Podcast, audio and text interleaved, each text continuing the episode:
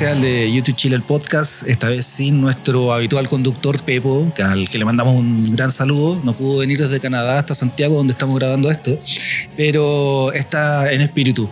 ¿Y qué vamos a hacer en este especial? Vamos a revisar la figura de un miembro importantísimo de la banda de YouTube, del guitarrista The Edge, que va a estar de cumpleaños ahora el 8 de agosto y a uno de los presentes, a Rodrigo, se le ocurrió que eso era una tremenda excusa para juntar a cuatro guitarristas que han tocado en bandas tributo y que ustedes no lo están viendo, pero es impresionante la cantidad de elementos que tienen aquí para poder sonar como The Edge en las distintas épocas. Y por lo mismo, invitamos a gente también de distintas épocas. Vamos a partir por Rodrigo, por el que se le ocurrió que podía hacerse esta idea, que esta idea en realidad podía hacerse realidad y que en el fondo es como un It Might Get Loud, pero un poquito más artesanal. Así que, ¿cómo estás Rodrigo? Rodrigo, guitarrista de la banda tributo Acrobat en algún minuto. Sí, Acrobat que después se renombró Ultraviolet, después no me acuerdo. Ah, 360 creo que se llama la que también estuve. Muchas gracias, Franz. Eh, buenos días, buenas tardes, buenas noches. De veras, buenos días, buenas tardes, buenas noches. Nos pidió Pepo, el, jefe. Un saludo a toda la gente que está lavando la losa mientras escucha este podcast. También. Gracias por apañarme con esta idea. gracias a mí, gracias a los otros invitados. Por supuesto, por favor. Saludemos a Coque, que es el actual, eh, el actual eh, guitarrista de Lemon, en este minuto, la, la, banda tributo más conocida de este terreno. invitarme acá a compartir viendo todos estos juguetes que están acá en el suelo es como una maravilla. O sea, poder compartir con ustedes eh, las ideas de la guitarra YouTube. Yo feliz de ser parte de esto. Así que muchas gracias por, por invitarme. Y gracias a ti, Coque, por venir. Y ahora vamos a hablar con un histórico, es eh, el que fundó justamente esta banda Lemon hace, no quiero acordarme cuántos años atrás, eh, y que también ha pasado por otras bandas tributo como Fiction, banda tributo de Cure. Álvaro, ¿cómo estás? Bueno, mm, súper contento de estar acá. Eh, la verdad es que soy como, me siento como el veterano del grupo. Eh, y si los que nos están escuchando vieran lo que estoy mirando en estos momentos, les daría una sana envidia porque está lleno de equipamiento acá. O sea, yo creo que Diech se sentiría muy orgulloso de vernos acá en esta sala. Así que súper contento además de poder compartir esta conversa tan entretenida con gente fan de YouTube, pero además eh, que sabe el sonido de Diech. Muchas gracias. Qué, tremenda declaración.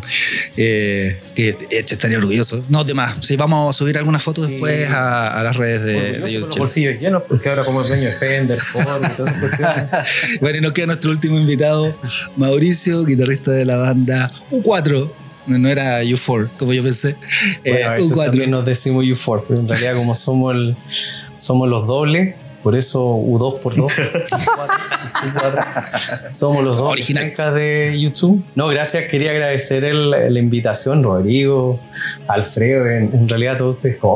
muchas gracias por la, por la oportunidad. Yo soy un fanático, realmente fanático de andar perillando estas cositas, estar eh, experimentando, eh, estar probando, ando siempre con algún problema un cable porque me gusta andar desenchufando, enchufando. Y eh, feliz de poder hablar un poco de poder compartir un poco lo que uno lo que uno entiende, lo que uno sabe y claro, acá con tal como dicen es, realmente estamos en la NASA ahora, creo que voy a apretar algún botón y va, a caer un satélite, así que mejor como tener cuidado con lo que hagamos acá. Y bueno, y aprovechamos también de extenderle el saludo a Alfredo que también está acá, que es el que puso todo el estudio, el lugar en donde nos estamos reuniendo. Muchas gracias Alfredo que no está conectado a ningún micrófono, pero que ahí nos está saludando. Así que, bueno, para partamos, partamos. Y em, lo que se nos ocurrió es partir por lo más básico. ¿Qué canción de YouTube, pero específicamente o solo o riff o cualquier tipo de elemento que The Edge le insertó a esa canción les llamó la atención por primera vez? ¿Quién quiere partir? Veteranía, yo creo. Veteranía. Eh, Don Álvaro. a ver, eh, es que es una, es una, pregunta bien difícil porque cuando uno mira el abanico de canciones, de sonidos que ha tenido de hecho en las distintas épocas de YouTube es como bien difícil, pero yo me confieso fan de la época de los 80 en particular porque fue en ese momento además en el que los conocí y, fíjense que es bien loco lo que me pasó porque el, el sonido, o sea, particularmente yo creo que entre Unforgettable Fire y de Joshua Tree fue lo que a mí me, me, me, me, permitió conocer a YouTube en ese momento como más profundamente. Aparte era muy raro lo que hacían en ese tiempo. Eh, para que te des cuenta de, de, qué época soy. Eh, pero era chico yo igual, así que, eh, a- a- digamos, a mi favor. Y a mí la, la, la canción que de alguna manera el, el sonido de la guitarra como que me, me- de verdad me, me hizo explotar la cabeza de ese momento fue Street Harmony. Mm, sí, porque ahí, ahí hablemos copia, porque efectivamente había un tema de que o era o habían bandas muy metaleras, muy rock pesado, etcétera. Igual en paralelo estaba Simple Minds o estaba The Smiths o Cure, que igual eran guitarras más livianas con efectos. Pero el ambiente, la sonoridad de Streets desde que partió y aparte esta cosa como de esa ese sonido envolvente. ¿no? Impresionante, Sí, como si fuera al mismo tiempo. No, pero además como, como parte, porque además está ese teclado de fondo con el Leslie que te va creando la atmósfera primero Claro, para que de a cual. poco vaya surgiendo esa guitarra. Claro, claro, el comienzo y todo. la- Sí. No, y es bien impresionante porque, claro, eh, de- o sea, la pregunta que uno se hacía, aparte que en ese tiempo, nuevamente, eh, uno no tenía el equipamiento que hay hoy día, la pregunta que uno se hacía es cómo logra esa, esa, esa sonoridad, esa, esa ambientalidad, ¿no? Que arropa muy bien al- a la canción y que después conduce a la canción. O sea, yo, yo- y aquí un comentario que es mucho más genérico respecto a los sonidos de, de, de YouTube y particularmente el trabajo de, de Diech, pero es como que la sensación, no sé si ustedes comparten conmigo ese juicio, pero es como que Diech, eh, el sonido de la guitarra, eh, o sea, es el sonido exacto para la canción y para todo lo demás. ¿no? Más allá de que la base rítmica de todas las canciones de YouTube es impecable, pero es como esa, ese adorno, esa estructura, digamos, sonora que, que, que define mucho a mí. Así que en ese sentido, a propósito Francia, la pregunta, o sea, yo, esa fue como la, la, la sonoridad que a mí me, ¿no? Y que después comparándola también con Still Haven't Found, eh, Pride también, o sea, e- e- ese tema del uso del delay fue para mí como iniciático, ¿no? Eh, y, y y es muy difícil de emular. O sea, hoy día tenemos muchos artefactos, muchos aparatos que, con los cuales poder acceder a ese sonido, pero hay un tema de feeling, de no sé Mm. si de alguna manera, de La cosa análoga. Sí, una- Sí, no sé si no sé qué opinan ustedes, pero es como, es como una cosa como que. Igual, de hecho, es un científico loco, digamos, ¿no? Porque después, si, si me- conversamos más adelante sobre los 90 en adelante, hay otra cosa que pasa, pero, pero yo diría que esa a mí me definió mucho, digamos, esa época fue, eh, como les decía, iniciática. ¿Y, y tú con qué coincides? La vi totalmente. Street Hound es una canción impresionante. La capacidad de. Como que va creciendo, una cuestión que parte de una cosa muy, muy pequeñita con, con el Leslie y el teclado. Uf. De repente crece una cuestión y te lo imaginas en vivo. Hoy en día ya, cuando ves los conciertos en vivo que tocan el tema y la gente como que ya. O Mucha sea, energía. como que empiezan a volar. Impresionante. A mí ese, ese es el tema que me. 100% me Y causa así, una cosa en la- en lo- Sí, esa la- cosa como que se te erizan los para- pelos. El parapelo es. Sí. Y de hecho, que uno, uno como que no se cansa igual. eh, Uno sabe cómo es la estructura, uno sabe lo que viene, uno sabe todo. como que pero es igual. increíble, tiene ese. Escucháis y ese tiene como sentir una cosa así en el cuerpo que. Mm. Sí, o sea, de hecho me pasó en, en el último concierto que vinieron cuando vinieron a presentar el Jet Tree. O sea, una canción que ya he visto mil veces. La he visto en video, la he visto en vivo, la he visto. Pero sigue produciendo eso y bueno, con el encima con esa canción, pues. Claro. No, ahí tenían como tres que como el mini stage y de ahí empezaba todo el disco completo. Ah, claro, Entonces claro. era el momento de entrada al disco y te produce lo mismo que cuando la primera vez que. Bueno, de hecho a mí me pasó. Yo conocí más YouTube en los 90, no soy tan viejo. Sí, pero no, era, era como para complementar. Entonces, cuando el cassette no se lo puse la primera vez, y, "Oye, pero ¿qué es esto? Es totalmente distinto. Entonces, les creo completamente cuando dicen que esa sensación que provoca. Te vamos a guardar por el final a ti, Rodrigo. Sí, no, sí, sí. No, dice tú, ¿cuál es tu canción? No, lo eh, sería ca- casi lo mismo. También ya, ya los había oído con del- de los discos de, del Rat Hand, de hecho. De ahí fue donde lo- ya los conocía. Pero lo que realmente me, me, me fascinó, me, me, me llamó mucho la atención fue Suropa. El disco Ya. Suropa, ya Lemon era, la, era, era algo muy raro. ¿Cómo, cómo hacían eso? Eh, o, o- o más bien, ¿qué estructura tenían? eh, ¿Qué, qué tipo de música se habían inspirado para llegar a algo así? Porque Ujú. es, es algo como bastante sacado de mm, quizá de contexto y ahí un poco hay, hay bastante información de que yo lo que estaban tratando de emular era algo música bailable que, que a Bono creo que también no, lo, no le permitieron hacer muchos cambios en Lemon, él quería otra cosa. Pero claro, para mí fue Lemon, eh, eh, Numb, ese tipo de sonidos que me el sonido, sonido de la guitarra, digamos. Claro, la guitarra, sí, eso me, me- me llamó inmediatamente la atención. Y un poco lo que decía eh, Álvaro en relación a lo que. eh, ¿Por qué uno reconoce tanto a, a- a Edge o, o YouTube? ¿Por qué, a pesar de que no haya escuchado antes una canción, uno sabe al tiro, oye, o o es YouTube o hay una influencia ahí? eh, y es la estructura, eh, es tanto la técnica, el, el delay, que es una corchea con punto que va dando como saltitos. Cuando, cuando uno va en el tempo, el- la repetición va dando saltitos.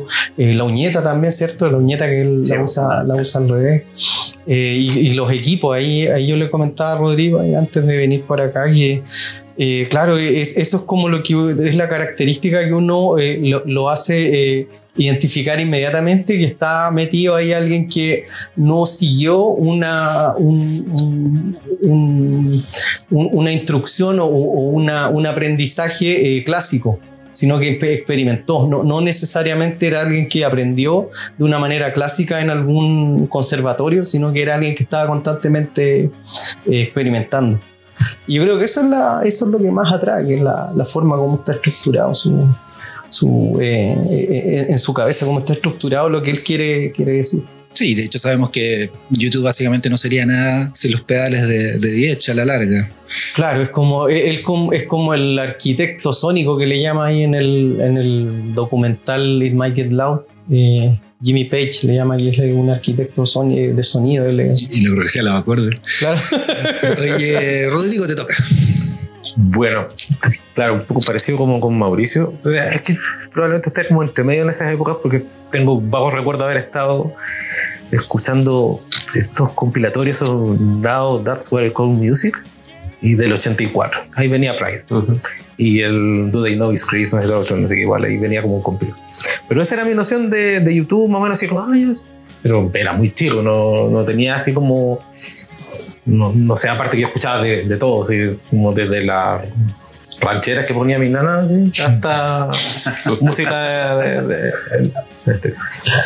Pero cuando escuché el Last One Baby y particularmente de Fly, ese fue el sonido que ¿qué es esto? Así como, porque no era metal, no, no era rock, no era pop, no era, no era nada, y era todo a la vez. Y tenía eh, un sonido, como dicen, hay una estructura envolvente alrededor de la canción que da un aura, de, de alguna forma. Y cuando me preguntaron esto, o me hice la pregunta a mí mismo, y en realidad no es tanto en Aston Baby, sino que en Europa, particularmente en Europa, esa canción la creación de atmósfera de esa canción para después llevarte a una persona que está totalmente perdida en el mundo es perfecta, a mi gusto. Eh, y de hecho, cu- cuando, cuando puedo también, claro, ver con la guitarra me pongo a hacer, aunque sea simplecito, sino, no necesariamente son eh, es llenar de notas una canción. No es. Claro, no menos es- más. No, Simplicidad, pero la- claro, la- claro, son tres notas. pero van justo no tienen que ir. Es que Eso es lo increíble. Exacto. Van a tener- O sea, de hecho, la Claro. estructura casi toda ochentera es hacer triadas con, con las cuerdas. po. Y con Sí. eso llena una canción y no pasa más de dos notas. O sea, entre el La y el Red hizo un, dos, tres, cuatro, cinco, seis discos casi durante los 80. y lo pudo hacer de distintas maneras, y, eh, pero experimentando finalmente, con textura, con el color. Alguna vez pensando también, claro, él es el único guitarrista de la banda. Y de alguna forma tiene que llenar ese espacio Claro. en tiempos donde las bandas normalmente tenían dos guitarristas, más un teclado, y él finalmente va haciendo todo eso. Con el armonizador va metiendo como un teclado de fondo, con el delay va metiendo más de una guitarra, por si quiere decir, eh, por así decirlo. Entonces, esa forma que tiene que ser es lo que siempre me llamó la atención y por eso sigue siendo hasta hoy mi grupo favorito, aunque me decepcionen a veces, pero... o, o- o, bueno, o por último, no llenen todo mi gusto, pero no, nunca van a dejar de ser mi, mi grupo favorito por eso. Oye, pero bueno, la cosa es que muchas gracias a todos por su opinión y por estas remembranzas. Los veo a todos con cara así como de nostalgia. Sí, ahí el plan Eh, aquí en el estudio. Eh, pero bueno, la cosa es que nos juntamos aquí como para entender el sonido desde lo más técnico y acá está lleno de pedales, eh, está lleno de guitarras. Tenemos un, dos, tres, cuatro, cinco, seis, no les miento, seis guitarras y pedales no voy a contar porque es una cuestión ya ridícula. Así que eh, la idea es que nos muestren más o menos justamente eso, cómo ustedes han logrado transformar esa música, eh, que es una música que obviamente está muy producida, muy, muy pasada por, por muchos filtros, eh, cómo lo reproducen ustedes en, en el escenario, en, la sala de ensayo, qué sé yo. Así que los invito a tomar sus guitarras y a empezar aquí a guitarrear, literalmente. Y, y metamos ruido nomás y, le pedimos perdón a los vecinos. Pero eh, eso, ¿quién, quién, quién se atreve? ¿Quién parte acá? A ver. Ahora, pero mira, yo, bueno, pero cuando, cuando partí con Lemon, acuerdo cuando entré a la banda, yo tenía un, un DD3, tenía Un un, Tube Screamer Que es un. y un Wah que son, son pedales de efecto, los más típicos así de Ya. Ya, el un- de 3 es un voz delay. de es un delay, pero como el básico es el de la, el de la voz, Oh, porque no, hay una, claro. Pero, más, ¿qué año sería esto? yo entré en el año 2000, ¿cuánto? 2002, 3. No, debe haber sido con 2000, con yo me fui el 2004, 2005, 2005, Ah, bueno, Pero igual era como el 2005. tope del niño casi más o menos en ese tiempo. No, anda, sí. dentro Sí. de los pedales Claro, claro. básicos que tiene vos. Después pasé al, al, al, al, al, Giga Delay, que era hacer maravilloso, que podía grabar ya. y- Pues era fantástico. pero con eso podía lograr como cierta sonoridad parecida, tampoco era igual. Claro, hoy, hoy en día hay una cantidad de elementos a la mano que es impresionante. O sea, tenemos los mismos que usa 10, ¿cachai? Ahora la misma marca, ¿cachai? Que el Fractal. Entonces se puede generar una sonoridad muy parecida a lo que hace ahora. El sonido, el sonido clásico de los discos como el Boy, el disco son, es difícil porque hay, hay una textura que es muy complicado poder... O sea, de hecho, ahí fíjate, es- a- a- antes de entrar, Franz, a lo mejor el tema de la, de la sonoridad y la guitarra y los sonidos que pueden ah, escuchar acá quienes, quienes están ahí al otro lado. Pero, eh, o sea, yo creo que Diez, claro, con el tiempo se va haciendo muy aliado y- de la sofisticado avance tecnológico y lo utiliza a su favor, ¿no?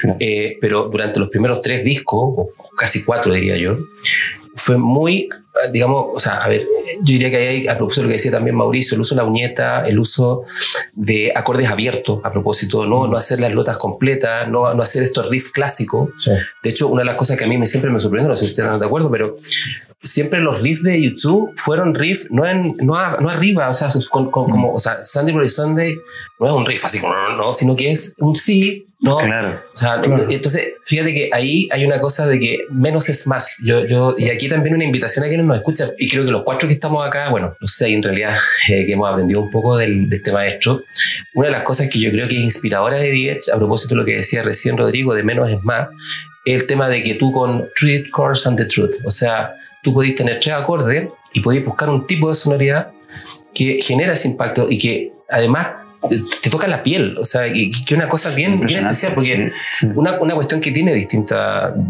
YouTube como banda, digamos, que yo creo que la comparte a lo mejor con The Smiths, muchas bandas a propósito de Acton Baby que se lanzó cuando estaba My Bloody Valentine, todo el movimiento Britpop y toda esta cosa que volvieron la guitarra o el grunge, ¿no?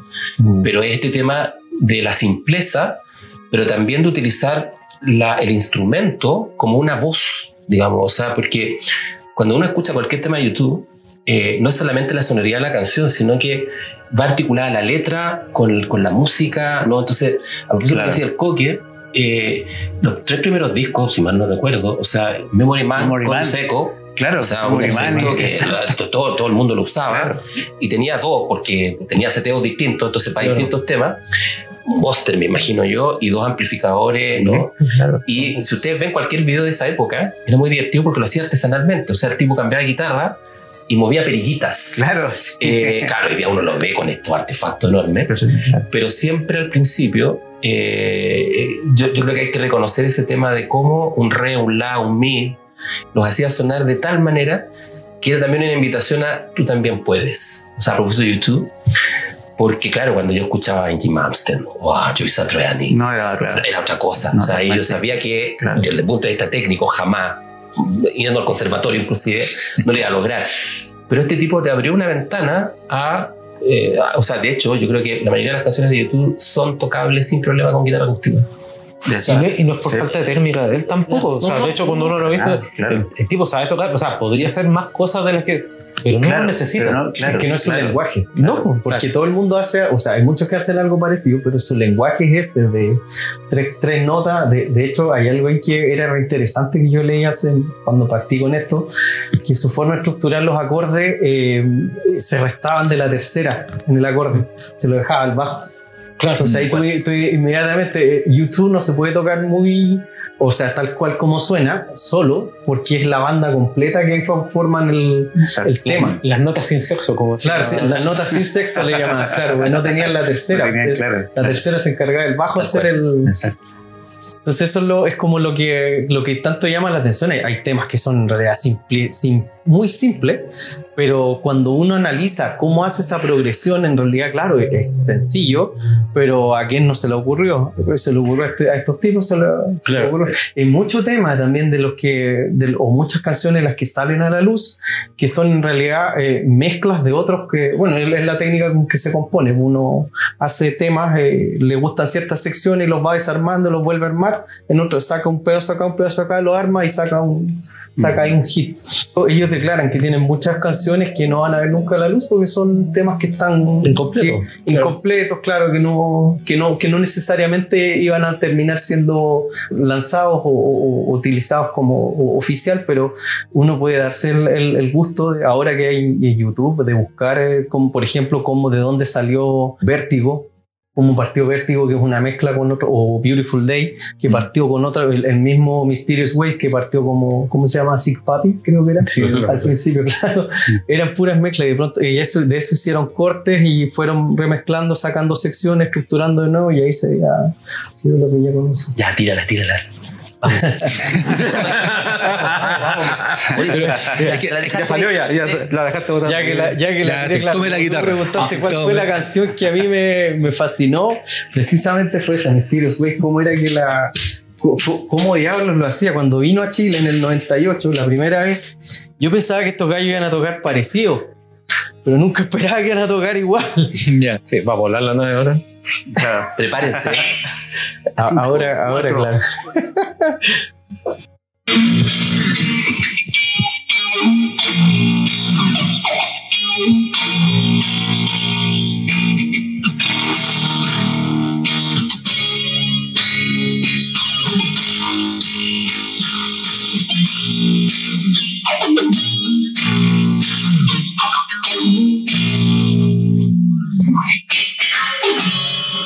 Qué bueno, maravilloso. O sea, y, uno, como- y uno se pregunta no, cómo, no.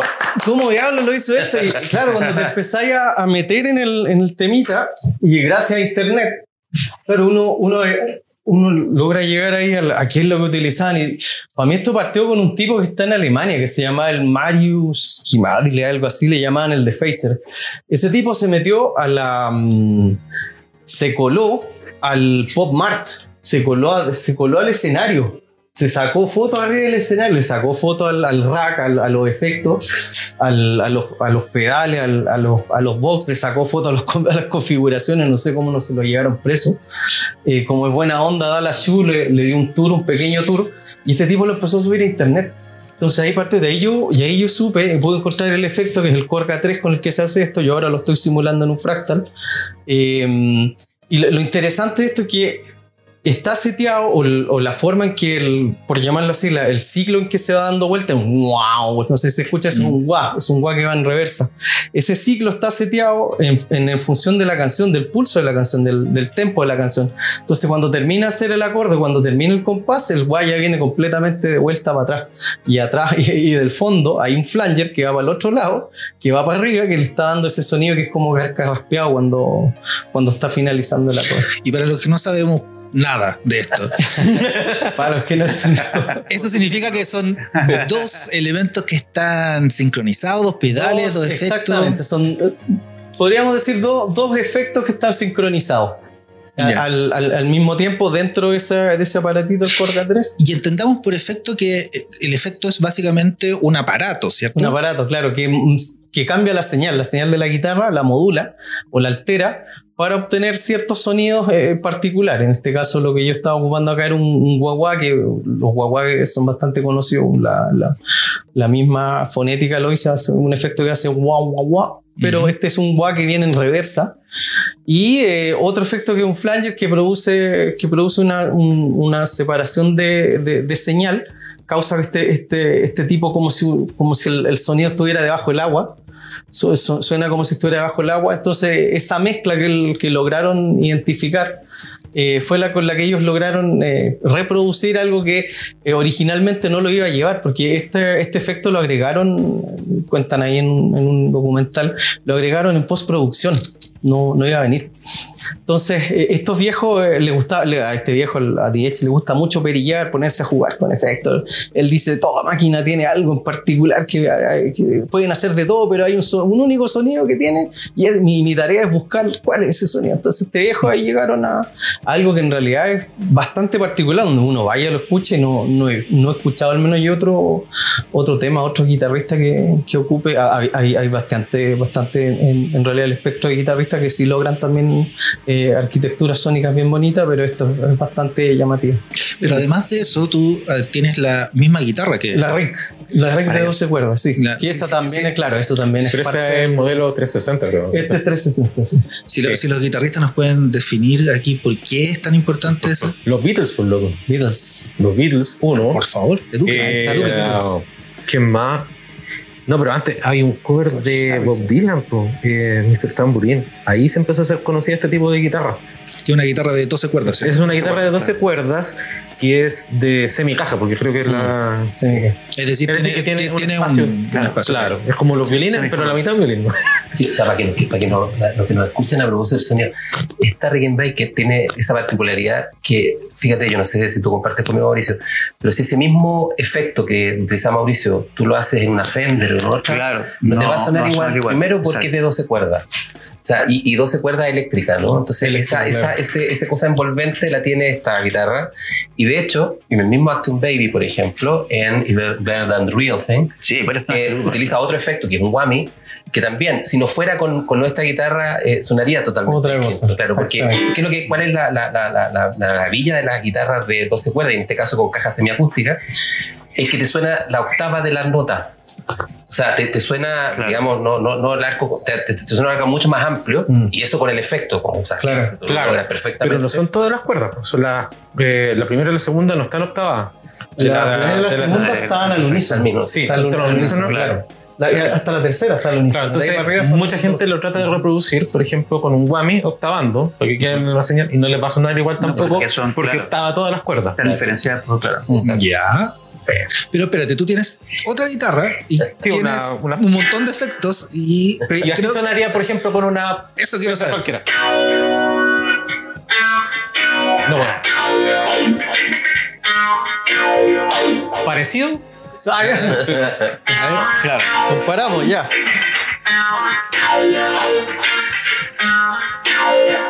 Vamos, vamos a hacer una, una cosa de ingeniería aquí para. Batalla. Ese es el sonido uno. eh, el- el- con la guitarra que no es. Con la guitarra que es.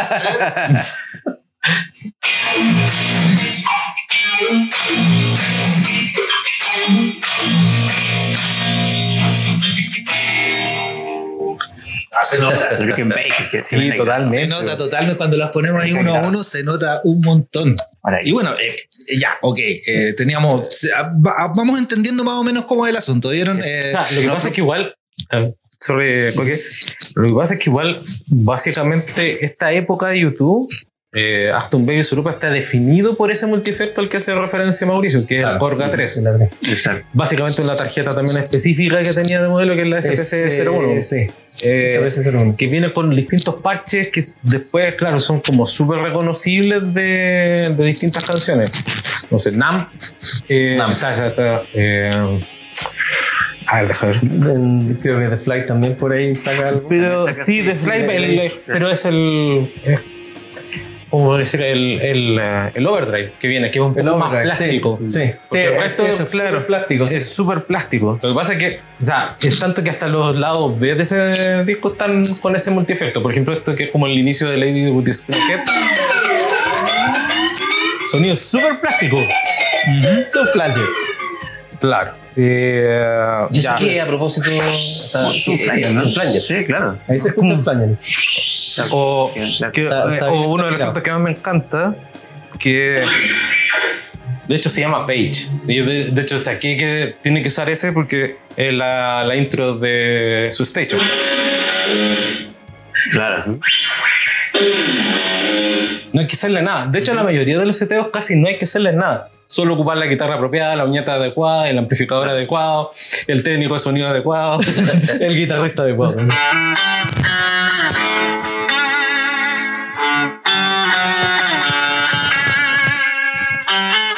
Esa, esa, guitarra- eso también es la guitarra, porque también la hace con una Rickenbacker para, para que saque ese sonido particular.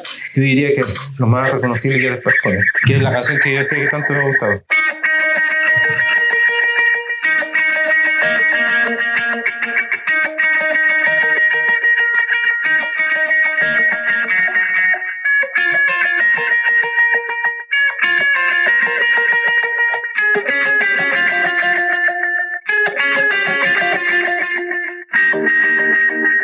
Yo yo quiero hacer una, una, una anotación porque es súper interesante estar acá viendo esto y ver cómo de repente hay sonidos que se escuchan, pero que el, el guitarrista no está haciendo nada, digamos, no, no está tocando justo la, una cuerda que uno piensa que podría estar sonando. Ya, lo que ocurre es que esa es la, primero la magia del delay. Yo lo toco, uno toca una vez y sigue Claro. sonando, sonando, sonando, sonando. Además, ese tiene un efecto. Ahora, hay, hay un delay teorías. doble, un delay, un delay doble que está en, en- Sí, eso. no, Claro. Son delay, son delay encadenados Claro, encadenado. que claro. están. Normalmente los delays se aplica una fórmula matemática asociado al. Ah, no, al- ya, no, ya esta cuestión ya. Al tempo. es eso. Es, es muy matemático. Es súper Claro, matemático. se, Ahí se juega- puso Oppenheimer. juega película. el tema. Claro, la ciencia detrás de la bomba es. La ciencia detrás de la bomba es eso. Pero básicamente eso. Lo que pasa es que los multiefectos te pueden ayudar a hacerlo de forma básica. O sea, te ponen la nota, es decir, ya sea una corchea, una negra, negra con punto. Pero eh, eh, sigue siendo eso, una fórmula matemática Sí. por la cual a través del tiempo, claro, te va definiendo cada cuántos milisegundos Va va, haciendo el retardo Claro. o va repitiendo la señal que ya tú hiciste con la guitarra. Y en este caso tú encadenas dos, entonces van jugando entre las dos, por así decirlo. Tienes que hacer como un pimponeo. Ok. eh, que- Yo, yo quiero aprovechar de describir esto, porque en el fondo es- eso es solamente una nota. Sí, Es, es una sola nota y se escucha como si fueran cuántas? No sé, como si tocaran. Como- repeticiones. cuatro, Como cinco. Entonces, de hecho, cuando después va haciendo este otro arpegio, yo toco- Hice cuatro y siguió sonando por todo el compás. ¿Entendés? Esa es la gracia. Y eso va ayudando a crear una atmósfera, ese muro de sonido literalmente que va armando de 10. Y además va con el otro efecto que es que no es un autowah, porque eh, tiene otro nombre, creo que es Seeker, porque va Ah. siguiendo la señal. Mm.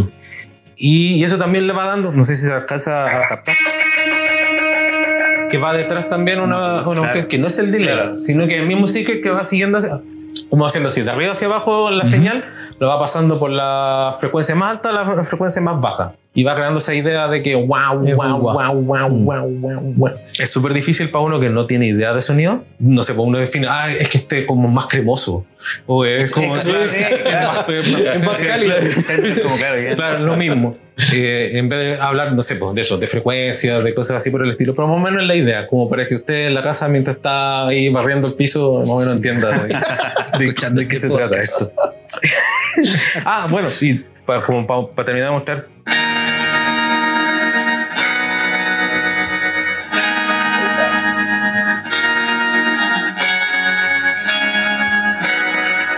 Es octavar la señal, ponerle el delay y un trémolo.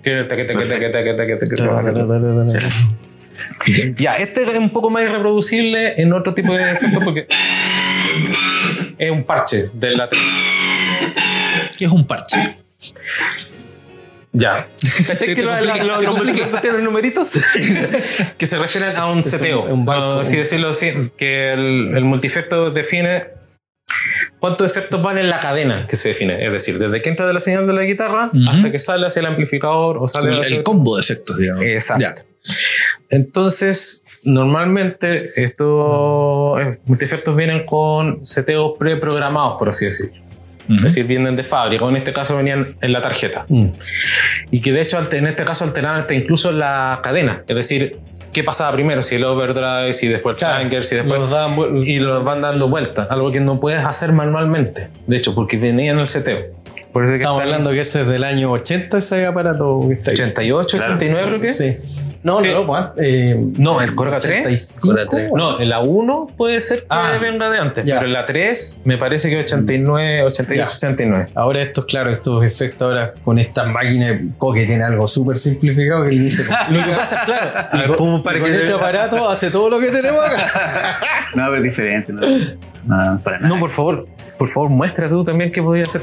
Eh, porque la gracia de ese es que de alguna forma encerró en una sola Claro, aparato claro. de 20 por 30 y que pesará dos kilos y medio.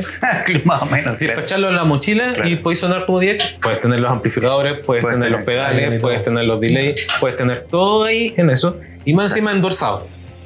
O sea, viene Claro, poco claro. más que falta. eh, siempre creo que leí en una, en una entrevista así que, de hecho, no le gustaría ser el hombre en, el- en la pared. La- Así como, compra esta guitarra porque yo la uso. Bueno, ahí está, compra ese multiferto porque yo lo uso. Claro, claro. Para hacer la diferenciación, o sea, Mauricio y Rodrigo llegaron con dos maletas gigantes llenas de cosas y creo que llegó con su mochila.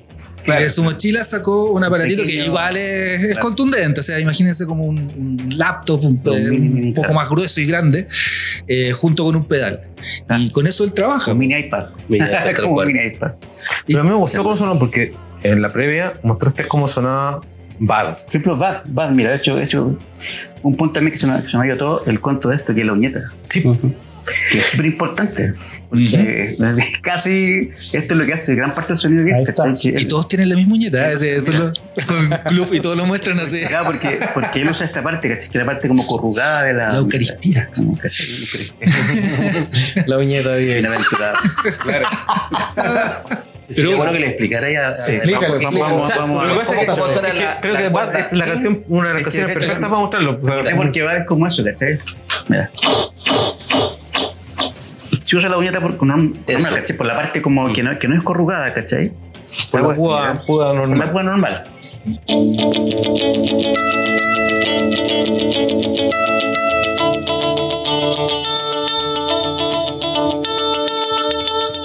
La doy vuelta por la parte corrugada de la uñeta, mira.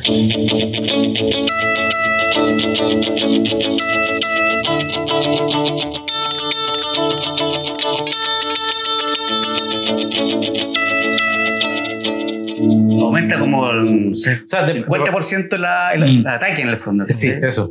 Y el sonido cambia, o sea, Es si tú escuchas, por ejemplo, con bien, bien con audífono, te das cuenta que, oye, ese, es Es otro sonido. otra cosa. Claro, Sí, no hecho, esa parte, o sea, la gracia es que como que va raspando la cuerda, Eso. le añade ataque y, la, y brillo. y Es decir, las vibraciones como que cambian básicamente. o sea,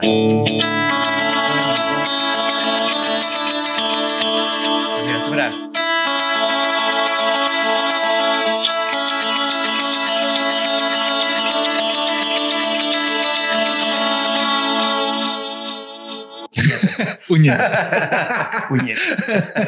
Las venden por paquetes de 10 en Amazon por claro. Claro. Eh, el Sí, correo ese, ese es el de- problema, que esta hay que importarlas más encima. Sí, yo, yo sin, sin ser guitarrista había escuchado de la leyenda de la uñeta que además son todas Increíble azules, como- eh, creo como también. cambia, Ah, lo que pasa es que el color azul se refiere a un grosor específico de la cosa súper La marca tengo. tiene de esta misma en como tres grosores, así como estas son las. Ya me olvidé cuánto es. Aquí dice. No, no dice. Estas son las chinas falsas. Yo tengo la West Germany, ya no dice tampoco. debe No, si eran como también- 0,8. Que son medianas, por así decirlo.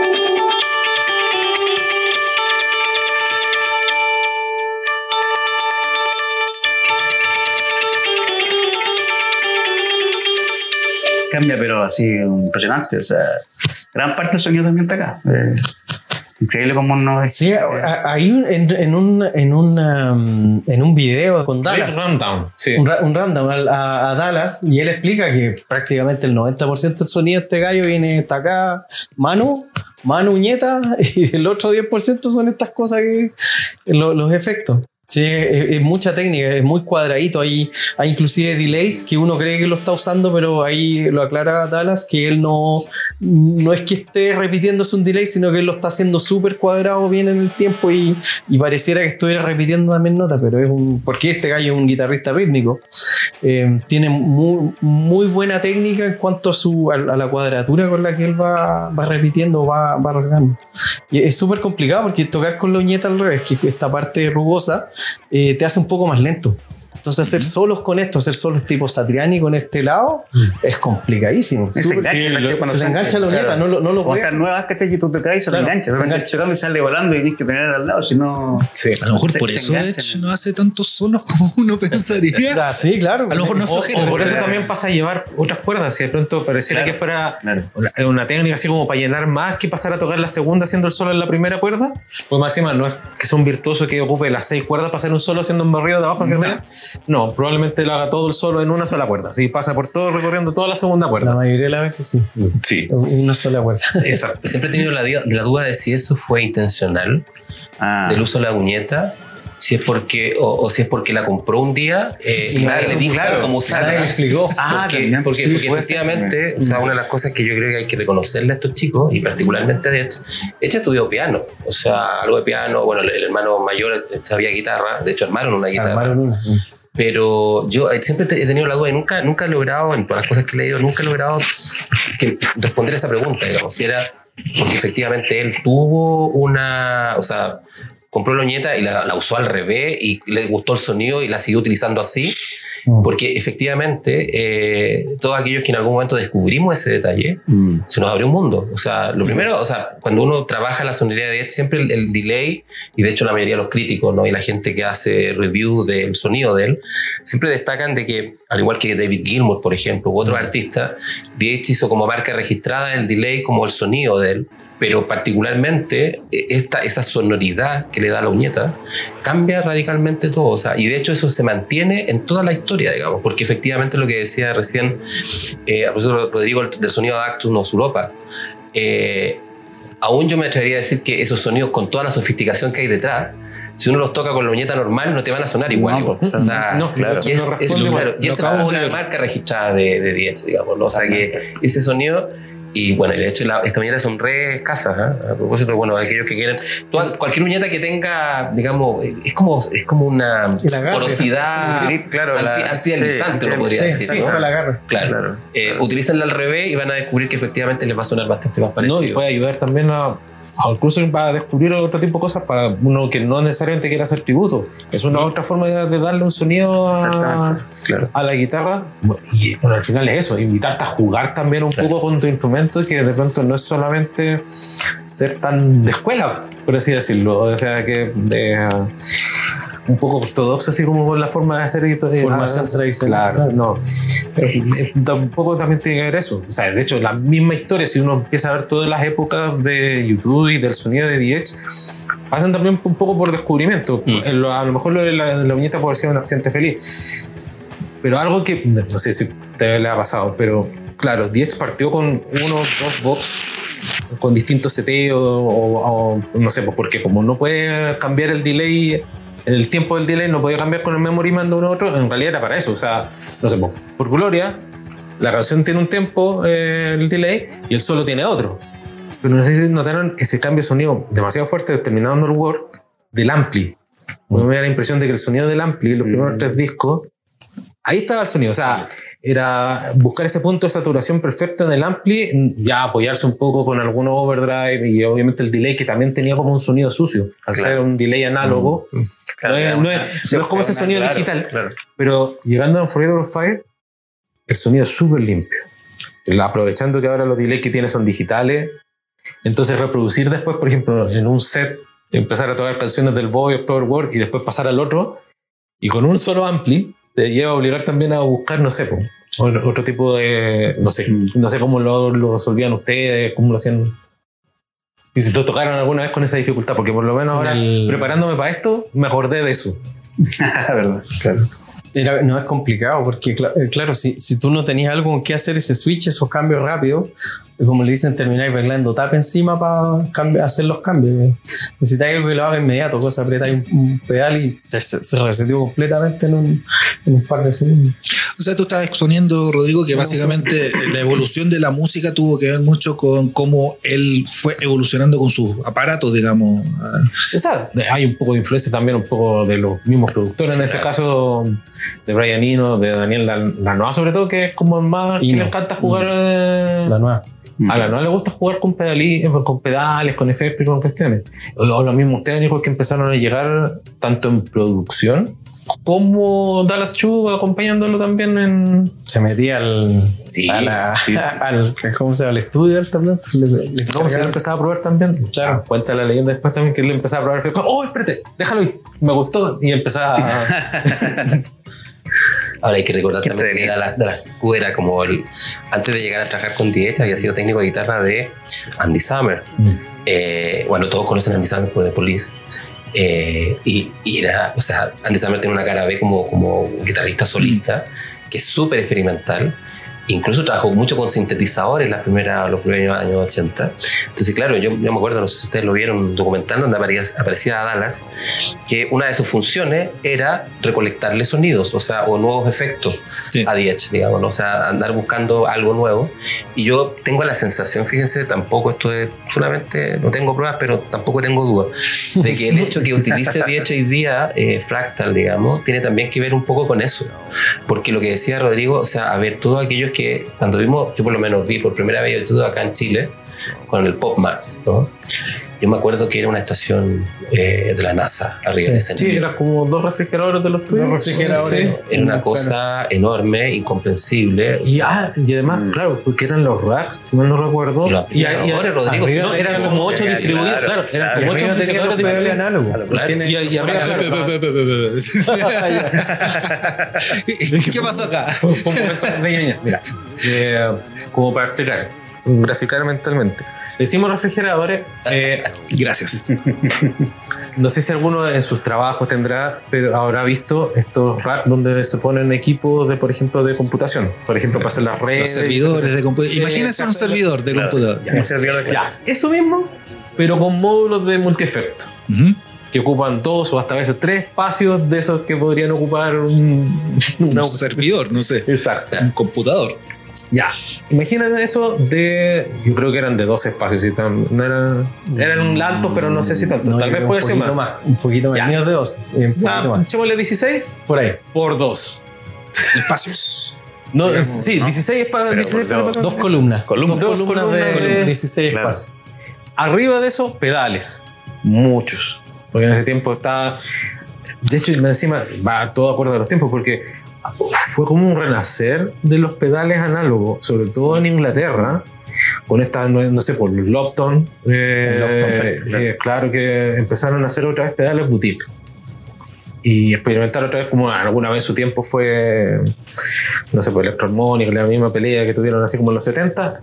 Ahora en los 90 también fue lo mismo porque también estaban surgiendo más artistas a los cuales había que alimentarles con sonidos nuevos. O sea, estaba Radiohead, estaba Blur, estaba.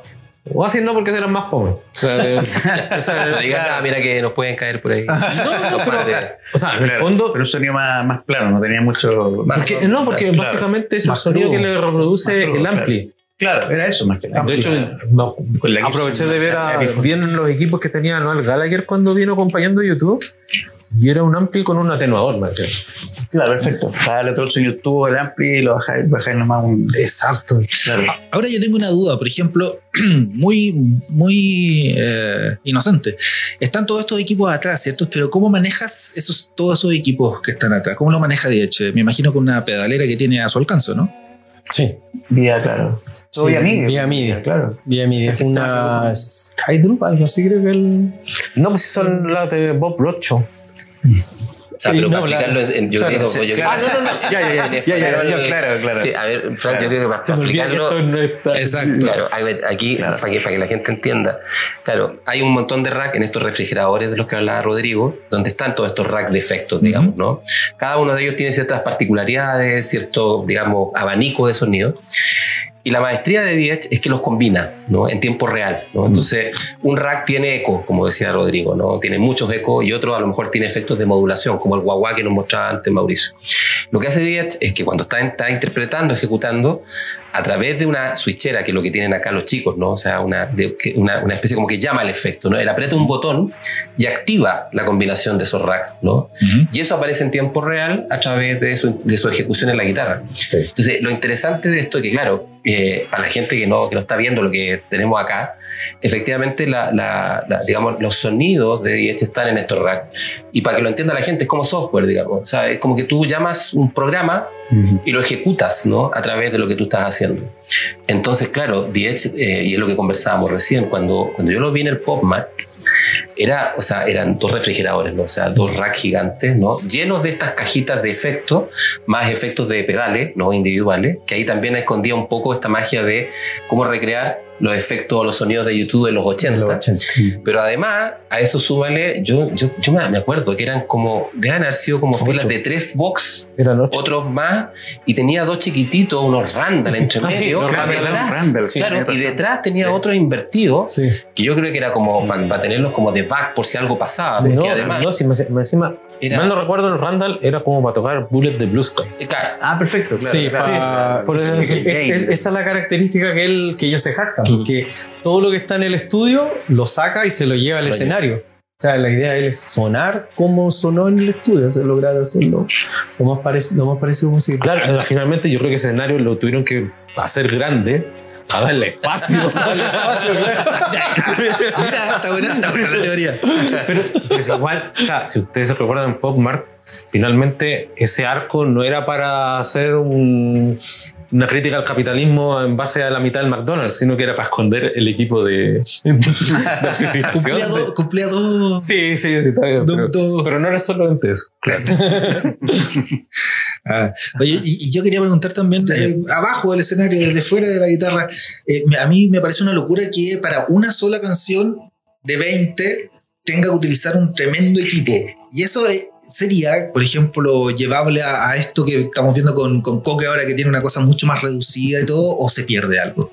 O sea, ahí viene el artista, ¿cierto? Mm. Yo, yo diría que está en el artista que ah, para ello es, eh, bueno, ahí comentan lo, lo que pasa, Eche es bastante meticuloso con su sonido, con su...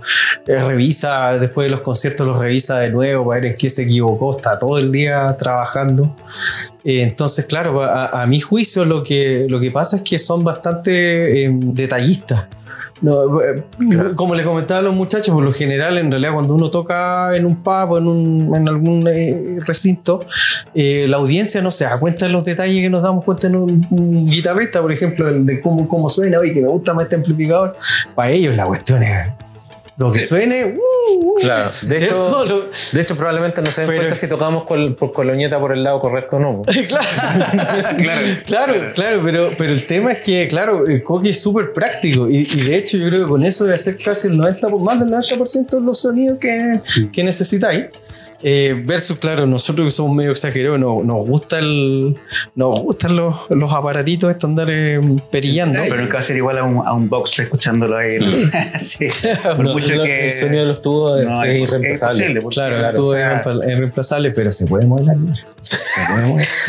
Box, cuando hablamos de los box, hablamos de los amplificadores, Los que es amplificadores. otra parte del sonido también. Claro.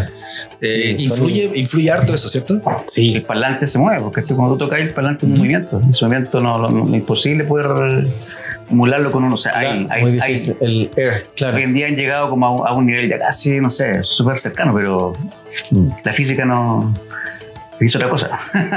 pero yo creo que igual. claro. Y finalmente cómo responden también a la dinámica de tus dedos, de tu ñeteo.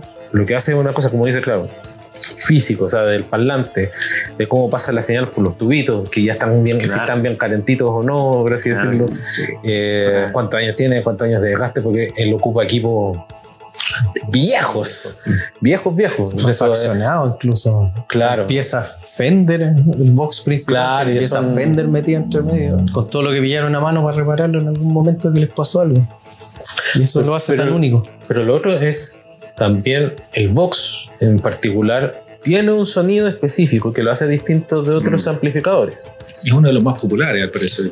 Dentro o sea, de- por lo menos dentro- dentro lo que de yo he visto música- como, como espectador. Claro, lo que pasa es que El el, Brit- la gente que lo va a ver, o sea, de Brian May para abajo, Claro. es sonido británico 100%. Los Beatles, Vox. Eh, el otro día leía una. James Brown en algún momento estuvo completamente endorsado, o sea, hasta tenían batería Vox. Ya, eso ya otro nivel. Sí, eh, pero por eso te digo, eh, son populares por su fia- fiabilidad. También que es muy importante. Sí. Sí, los medios están más realzados, no sé. Mm. Sí, y es como que además cuando tú ves Vox, que es lo mismo que, que, que hablamos recién, yo creo que también el sonido de Edge como que recupera o mantiene la tradición histórica de lo que es el rock and roll original, digamos. Vox, o sea, tú cualquier cosa que veas de los Beatles, detrás es Vox. Eh, y yo diría que incluso hay algunas bandas que no... Que, o sea, que, que el sonido del, del, del- del amplificador efectivamente ahora le, le da soporte. Ahora, una cosa que cuando uno mira estos artefactos, o sea, y ahí no sé cuál es la opinión del Coque que, que tiene acá, el- el- creo que es una de las versiones más avanzadas de, de este procesador, pero es que se logra, o sea, eso hace 10, 20 años atrás no era posible, digamos, ¿no? Porque tú en una mochila andes trayendo un procesador que es capaz de simular distintos tipos de amplificadores de distintas épocas. O sea, aquí para que entienda la gente que nos está escuchando, pero tú puedes incluso llegar a definir la cercanía del micrófono del parlante Mm. en un programa. Claro. Sí. Eso hace 15 años, 20 años es imposible hacerlo. No, a ver, ¿cuándo salieron los Line 6? 2005, Por ahí. 2004. Eso, Sí, los eso- pod, claro, Claro, yo, o sea, diría- pero yo diría que por ahí. inclusive, Rodrigo, en esa época, cuando tú los escuchabas, igual todavía sonaban un poquito a claro, sí, Sí. Pero esto hoy día, o sea, el, el- a ver, la- Frank, una, una cosa que yo creo que coincidimos los que estamos acá, Sí, no, sí. el, el tema, la, la batalla estuvo de cómo transformar algo desde lo digital a que te suene lo más parecido a lo, a lo analógico. Por eso, mucho, por eso, por ejemplo, cuando uno mira, no sé, por Nirvana, eh, dos pedales arriba del escenario utilizaba con Cobain, digamos, ¿no? Entonces, claro, en los 80 y en los 90 se hicieron muchos procesadores plásticos para emular el sonido de los, de los autitos que decimos nosotros, que son los pedales por separado. Claro. Porque, tal como decían acá los chicos, o sea, andar con una maleta con 20 pedales y además acordarte mientras estás ejecutando cuál tienes que pisar en vivo para que te suene. Entonces, claro, la industria avanzó hacia, hacia ponerle tecnología, pero una, un- algo que sucedió, creo que muchos músicos, fue que era muy plástico el sonido. ¿no? Entonces, este tipo de procesadores hoy día, con el nivel de algoritmo y procesadores que tienen, digamos, detrás, hacen algo que hace 15 años atrás no era posible, que es que te sonara, o sea, que esos eh, refrigeradores con toda esa cantidad de cosas. Y de hecho, Edge está, está así hoy día. O sea, The Edge va hoy día con bastante menos equipaje encima. Y yo diría que los, los procesadores grandes lo llevan por- como, como por si pasa algo, digamos. Exacto. No es Y porque- de hecho, yo creo que ni lo ponen sobre el escenario. No. No, no, todo. O sea, de hecho, Diech ahora se pasea por todo el escenario y ni siquiera pisa este controlador. Sí, Claro. eso es lo- Lo que pasa es que todo ahora se puede controlar por MIDI Claro. y en la medida que ya tengan cada vez el set más afinado, por así decirlo, Pueden- ni siquiera Dallas Chu tiene que estar ahí pisando como en automático. un momento. Claro, automático. automático. Las de hecho, luces, ¿cachai? Todo. ese. Es que no lo pueden ver Pero ya acá yo tengo otro módulo que cumplía esa función. Envía una señal de una pista de, de sonido, que salía la pista atrás con lo que se tocar, el clic, y además una señal MIDI que me iba cambiando los efectos al, al tiempo. Entonces yo no me tenía que preocupar de nada. Solamente así como de tocar. Tocar y tratar de conectar con el escenario. No están todos tomando, así que tampoco. Oye, y yo tengo una, una pregunta que justamente va en, en- en la línea de lo análogo versus lo digital. Para mí hay un cambio, como fan, eh, en la guitarra desde a- del pop, después al All That You Can Leave Behind, hacia adelante, ¿cierto? Eh, ¿Creen que todo este, todo este aparataje eh, y esa simplificación del aparataje influyó realmente en eso o simplemente es una cosa que se fue dando con los, con los años, digamos? ¿Cambió el guitarrista o cambió la tecnología? Creo que esa es la, la pregunta. A ver, yo, yo parto yo así para ponerle pimienta a la conversa. Eh, yo creo que mucha gente, a propósito de la fascinación que tiene acá, por ejemplo, Mauricio y Rodrigo con, con Actus Europa y, digamos, pop. Aunque pop es raro igual, ¿eh? pero, pero es como en los 90 la sonoridad de YouTube cambió radicalmente, ¿no?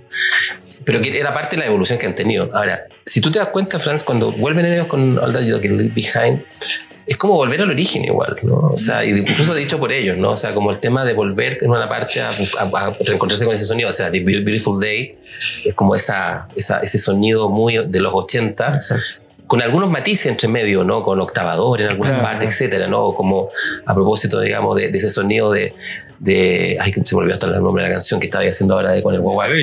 Eh, claro. Ah. Exactamente. Pero a lo que voy es que yo, yo creo que también tiene que ver con que, por un, por un lado, con esta necesidad de YouTube siempre de tratar de, reinver- de reinvertirse. Nunca siempre le funciona bien.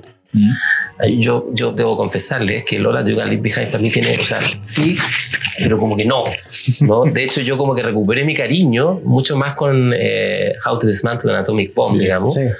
Porque ahí como que, como que sí, o sea, como Esa la- idea que, está- que probablemente estuvieron tratando de recuperar con el Noldan, Ujú. la plasmaron mucho mejor cual, ahí. Tal Sí. cual, porque era, era muy raro, te das cuenta, porque, y, y yo creo que no, no tiene que ver con esta lucha de lo análogo con lo digital, porque de hecho yo creo que DH ha sido súper, más allá de utilizar rack y procesadores digitales, el sonido que logra siempre es como muy analógico, ¿no? O sea, eh, y de hecho por eso nos costaba tanto en algún momento encontrar esa esa, ese sonido. Pero yo te diría que no, no, no veo que la pugna tenga que ver con él, con los aparatos, digamos, Ya. sino que con, con cómo seguir articulando su forma de hacer, de, de trabajar la guitarra con el tema del sonido para reinventar a la banda. Porque, a ver, si hay algo, si hay una responsabilidad a propósito de su Europa, donde Diech es productor también, ¿no? Es que él decide, o sea, eh, y de hecho en el documental este que comentábamos antes de que partiéramos, ¿no? El de Letterman, que en una parte hay una cosa que, que uno sabe, pero que ahí lo confiesa, eh, que le dice Bono a Edge, eh, que, que, o sea, en- por simpatía, son amigos toda la vida, que él lo odia porque no lo necesita. ¿no? O sea, Bono le dice a Edge, yo te Ah, odio claro. porque tú no me necesitas, porque tú podías haber perfectamente montado esta banda sin mí, sin Bono. O sea, para que lo entienda la gente, o sea, es como... Porque el tipo es un genio, o sea, es un genio de lo simple, digamos, pero es bien interesante eso de que yo creo que ahí no sé qué lo opina el resto, pero a mí el tema de, la, de los procesadores siempre han sido como, claro, es como la parte oculta del sonido, que la gente no tiene por qué conocerlo, ¿no? O sea, la gente distingue el sonido de. Edge, claro. Claro. Pero claro, detrás de eso, eh, hay hay muchos documentales que lo muestran, la cantidad de horas que este viejo ocupa, dedica ¿no? en, en- en- en explorar, ¿no? y él en, alguna entrevista, y con esto cierro, siempre decía, para mí los efectos es una forma de darle un color a, la- a las canciones, ¿no? de buscar una, una voz distinta. Y claro, yo creo que eh, hoy día incluso está más acústico, en la última, la Sí. última cosa es como una guitarra acústica, afinaciones distintas, es otra cosa a propósito. Mm. En el How to Dismantle an Atomic Bomb comenzó a, a trabajar con otras afinaciones. Bueno, Don't Forget Our Fire también. Claro, pero hay una, como un tema, Pero- digamos. No, y. O sea, pero lo, lo que pasa es que a él siempre le gustaba experimentar en algún momento. O sea, por ejemplo, Surrender creo que era, que ocupa. esta- steel, sí. Steel, Mm. eh, y ese eh, necesariamente Sí. va también con otra afinación. Claro. Empezó a jugar con otras cosas. Pero sí, ahí empezó a. A jugar. A propósito, me tengo que colgar porque no puedo dejar pasar esta oportunidad. Es el momento preciso. Sí, yo, yo sé por Sí, dónde lo que pasa es que cuando dices, claro, esto de empezar a buscar entre efectos para darle color, calidad, carácter, definitivamente también. Que Nos acordábamos con Franz una entrevista, un tiempo también un Rick Rundown, que es como la- muestran así ya todo lo que tiene hecho entre todas las guitarras, todos los efectos. Ya, ¿y cómo llegaste a sonido de hecho? Es que lo que pasa es que yo no podía llegar donde vos, ¿no? A decirle, mira, este es nuestro próximo hit. Claro. Claro. Como cambia todo. Tiene otra perspectiva. Después seguía haciendo la canción misma, ¿no? Son, son dos acordes. Claro, son dos Claro. acordes. Dos acordes, Literal. y dos notas. Claro. Y uno que se complica ahí tratando de aprender todo el. el- Claro, pero más o menos da a entender. Eso, eso para mí fue como una revelación. Fue como, sí, en realidad. O sea, cuando tienes ideas tan sencillas, puedes tomar dos caminos. O hacer como el acústico que hicieron ahora, desnudar la canción hasta Mm. lo más profundo. Te puede resultar, no te puede resultar. A mí no me gustó mucho, aunque aprendí a valorar el primer disco con las los arreglos que hizo las canciones viejas. O llenarla de colores, sonido y cosas y que la, la canción, claro, adopte una personalidad, por así decirlo. Y después uno se larga sobre eso, puede escribir buenas letras, malas letras, pero las justas ese es otro tema. Eso, eso da para cuando juntemos a cuatro vocalistas de Oye, sí, agarrando un poco lo que contaba Álvaro, es que lo que yo vi fue la, como un poco la, la involución de la guitarra, la medida que fue como desapareciendo en los últimos discos, Mm. perdió un poco de, quizás de protagonismo, a, a veces tenía bastante eh, influencia, pero lo que yo he visto es que como que hay un poco eh, involucionando más a lo simple, a lo más sencillo, los solos desaparecieron prácticamente. De- la guitarra ha sido mucho más rítmica, pero hace poco apareció un, un reportaje donde él decía que durante la pandemia tuvo bastante tiempo para dedicarse a componer y hacer eh, nuevos, nuevos temas y lo que él cree es que va a venir, eh, va a venir de nuevo fuerte la, la guitarra, eh, quiere estar ahí en la ola, dice, él quiere estar ahí de nuevo, ser el promotor de la guitarra, pero lo, claro, lo que yo he visto es que no, no es lo mismo, no, no es que haya sido uh, un tema de, de aparataje tecnológico, sino que una decisión hacia dónde querían ir y que es para dónde ha ido la industria, porque la mayoría de las de las nuevas generaciones no les gusta mucho agarrar una guitarra y ponerse a, a, a- a- a tocar cosas complicadas, sino que sea algo más, más facilito. Y por ahí lo que yo veo es que por ahí también estuvieron haciendo esa respuesta, eh, un poco eh, per- eh, no complicando tanto los temas, haciéndolos más sencillos, más fáciles de, de memorizar y de recordar. Y, y quizás por eso también te da esa sensación de que te gustan más los discos antiguos, que tenían esa complejidad y que esa, toda esa estructura, esa, esa riqueza que había, que ahora como que pierden un poquito esa personalidad. O sea, no sé, no sé qué les parece a ustedes esto que le da vueltas también. Son dos cosas. Me- eh, uno, que como que a partir del All That You Can Leave Behind, me dio la impresión de que la forma de componer es distinta, que no era a través de la guitarra, sino que a través del piano, porque era como más melódico. Los acordes ya no son abiertos, sino que son completamente cerrados, o sea, tiene otra forma de estructura. Y lo otro también, que a partir de ese disco, los efectos empezaron a desaparecer, esto de un poco. Y está más guiado como por los distintos tipos de overdrive, de forma de saturar la guitarra. Es decir, ya no sé, voy a partir con un fuzz, después cuando llegue en- en- entre la parte de la parte A de la canción, voy a tener un overdrive, después en el puente voy a tener otro tipo de fuzz, después otro tipo de distorsión, y que se fue más como coloreando las canciones a través de distintos tipos de distorsión, que en vez de, no sé, pum, estos sonidos raros que se podían sacar. por- ¿Qué opinan? O sea, a ver, yo, yo mira, se gusta en esa línea y que también para que, para que como nosotros que o sea, hace- hemos hecho este trabajo, ¿no? Pero por ejemplo en una canción de YouTube, tú puedes tener la introducción con un sonido, la estrofa con otro, eh, el, coro con otro, o sea, y, y son capas y a veces no son lo mismo. O sea, el otro día veía un tipo que como que mostraba la imagen, ah, creo que justo en el, en, en el Twitter de, de la cuenta acá de YouTube Chile, al- alguien posteó una imagen del video de mientras Diech apretaba los pedales en Beautiful Day, ¿no? y claro, ah, y tú, y tú, y claro, y tú vas- ves, o sea, porque ahí todavía en Dallas uno hacía todo detrás, sino que él, cuántas veces apretaba, y claro, y, y además, o sea, desde lejos, mirando como, como las secciones del tema dividido, ¿no? Yo coincido efectivamente con que hay, a ver, yo, yo- yo creo que nosotros tenemos una mala costumbre con YouTube. Y es que cuando uno se acostumbra al sonido, YouTube te lo cambian. Siempre han apostado. O sea, con Joshua, o sea, Ah, de- sí. no sé si me explico, pero Joshua después de Ratlanham, ¿no? Yo, yo también, yo disfruté mucho Ratlanham, pero también una parte me decía, ay, qué gringo esta cosa, ¿no? Y de repente aparece Actun a propósito del tema de The Fly, y fue como un charchazo. Fue como, oye, ¿qué pasó? Digamos, ¿no? Eh, y, y para ello inclusive dicen, ¿no? O sea, eh, eh, Ratlanham fue como, esa fue la experimentación, porque YouTube siempre, siempre, The War Unforgettable Fire, The Unforgettable Fire Joshua, de Joshua, los Ratlanham, a Action Baby, siempre es como que algo distinto, ¿no? A mí lo que me pasa de los, del 2000 para acá es como que se, se fue perdiendo esa sorpresa, digamos, ¿no? Y creo que lo que dices tú, Rodrigo, que claro, probablemente, y eso también, fíjate, a, a propósito del personaje que, estamos, que nos convoca hoy día, pero Diez tiene como, eh, es como el síndrome de Benjamin Button.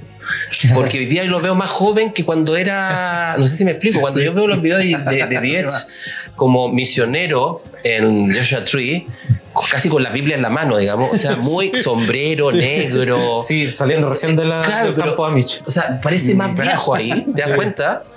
Y, y, y ahora, lo, o sea, y ahora que ya es mayor, digamos, con gorrito lana, que ya eso lo montó, pero anda con sus, sus zapatillas, digamos. eh, Converse, es, es como. Ya, ya no se complicó con el closet. No, no, ya no. O sea, y, y- y ese estilo lo mantuvo desde Auténtico mm. En adelante. Claro, claro. Y es como, es como un Ramones, digamos, ¿no? O sea, como un rockero. Y yo creo que ahí también está, probablemente, fíjate, no, no, no es, no es ni siquiera una teoría, pero es como que de hecho ahora, como ya hizo la pega, ya es YouTube. O sea, no voy a volver a utilizar los sonidos que hacía yo en los 80, en los 90. Y, por ejemplo, me pasó con los últimos discos eléctricos de YouTube, ¿no? que era muy eh, rock punk, o sea, muy, muy rock, lo que decías tú, ¿no? O sea, este tema de Mm. fuzz, overdrive, o, ¿no? ya se olvidó mucho del delay. Y por otro lado, este tema que tú decías de la, de la composición con piano. Claro. Porque efectivamente, como que, fíjense, es como raro, no es como una involución, no sé si es una involución, pero es como que YouTube, ahora que está más grande, o una de dos, o se queda una tranquilidad que ya son YouTube, porque cuando uno escucha Rolling Stone que siguen sonando, Rolling Stone hoy día suena igual que hace 50 años. Mm. No han innovado en nada, pero solo Rolling Stone, ¿te das cuenta? Yo creo que si día tuviéramos los Beatles, no, no, los Beatles sí. Entonces, probablemente nos estarían sorprendiendo cada vez. Sí, claro. pero fíjate tú que yo creo que YouTube nos acostumbró, y este señor en particular, siempre cuando uno se acomodaba decía, "Mm, mira que, Ay, oye, este. Joshua Tree, mira, ¿no? y de repente, pum, te sacan Acton Baby, digamos, ¿no? Mm. Entonces, estos sonidos dulces que hacía Coque, digamos, de, ¿no? Eco con Streets y Bad, y de repente, pum, y aparece con una distorsión grosera, simple, pero grosera, digamos, entonces te, dice, te descoloca. Yo creo que algo les pasó que tiene que ver con eso, con que hoy día, no sé si que estén como más, que hayan tirado la- la- el guante, digamos, pero que están componiendo como originalmente part- cuando parte una banda, ¿no? Como muy, muy simple además, o sea, esa, esa sencillez no la han perdido. Entonces, yo diría que no, no, no sé si va por ahí, fíjate, pero a mí lo que me ha pasado con ello es que he perdido la capacidad de asombro con YouTube, digamos. Y en el caso de Diech, que una pregunta que yo no creo que no me vaya a responder, y esa la comentaba a los chicos, siendo todo lo que eh, Diech, sin querer queriendo, ha, forjado una escuela. O sea, hay gente que no lo dice, pero cuando uno escucha los discos, sabe que Diech está detrás. Mm. Discúlpeme, aquí los auditores nos van a odiar, pero me, me odian a mí no. Pero cuando uno escucha Coldplay, es Sí. Diech detrás. Sí. Cuando uno escucha a... Totalmente. Claro, hay muchas bandas diría que tú escuchas la guitarra y esas bandas a lo mejor no existirían, sino que hubiese existido, eh, igual que los Beatles. YouTube no existiría sin los Beatles, sin Bob Dylan, etc. Pero lo que me pasa es que, claro, yo estaba tan acostumbrado en particular a esto, que cuando ya me dejan de sorprender es como eso. Y la pregunta que, que yo les hacía es, ¿cómo Diez, haciendo una escuela sin querer queriendo, no sacó más discos en solitario? Mm.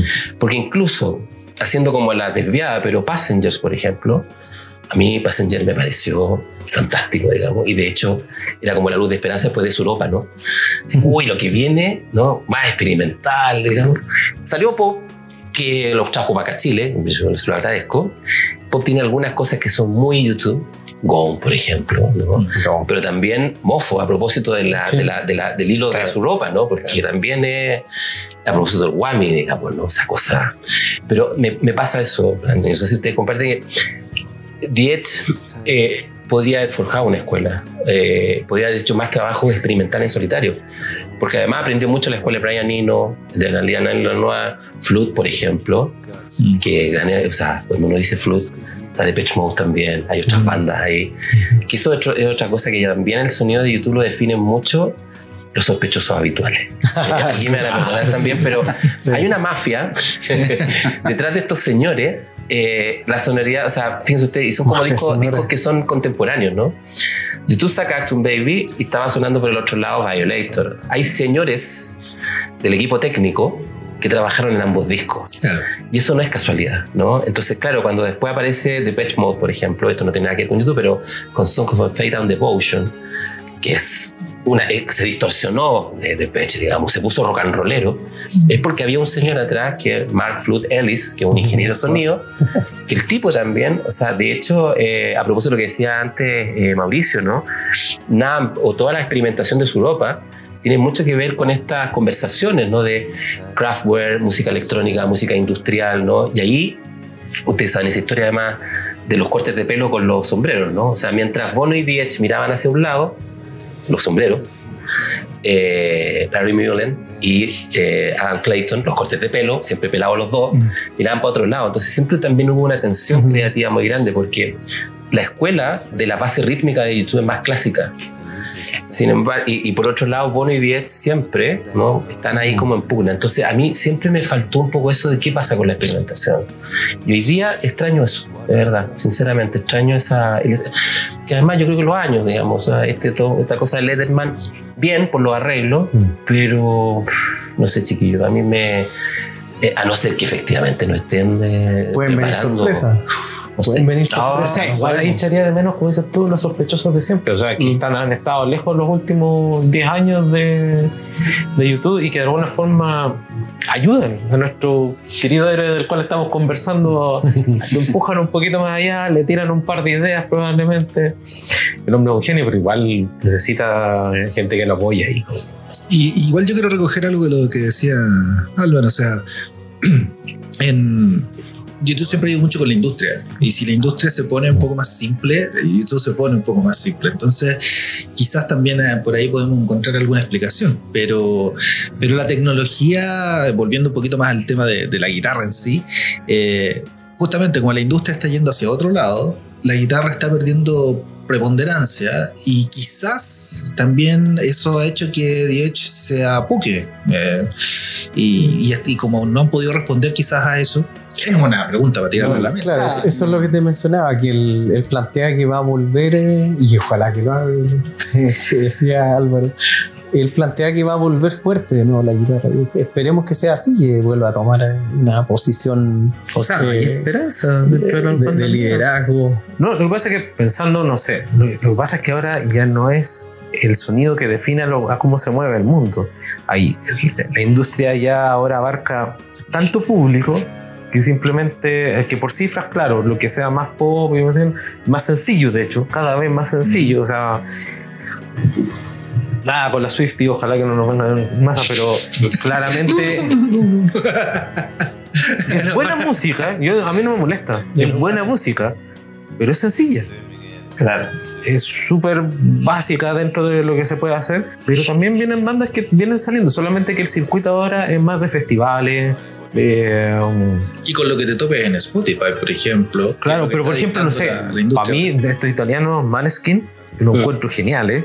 También es dentro de todo, o sea, pero sigue siendo música de, de rock puro, o sea, guitarra, bajo, pero la guitarra es súper sencilla. Au- Y aún así, eh, un día le vi la pedalera al loco, es el doble de la nosotros.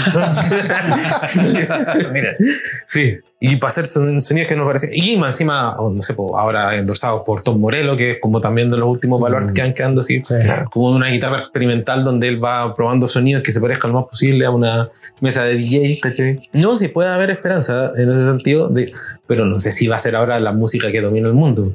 Es cosa de ver también las portadas, no sé, pues, de Rolling Stone, que siempre ha sido como más que una revista música, una revista cultural. Ujú. Entonces, lo que copa las portadas ahora de Rolling Stone no son bandas de rock.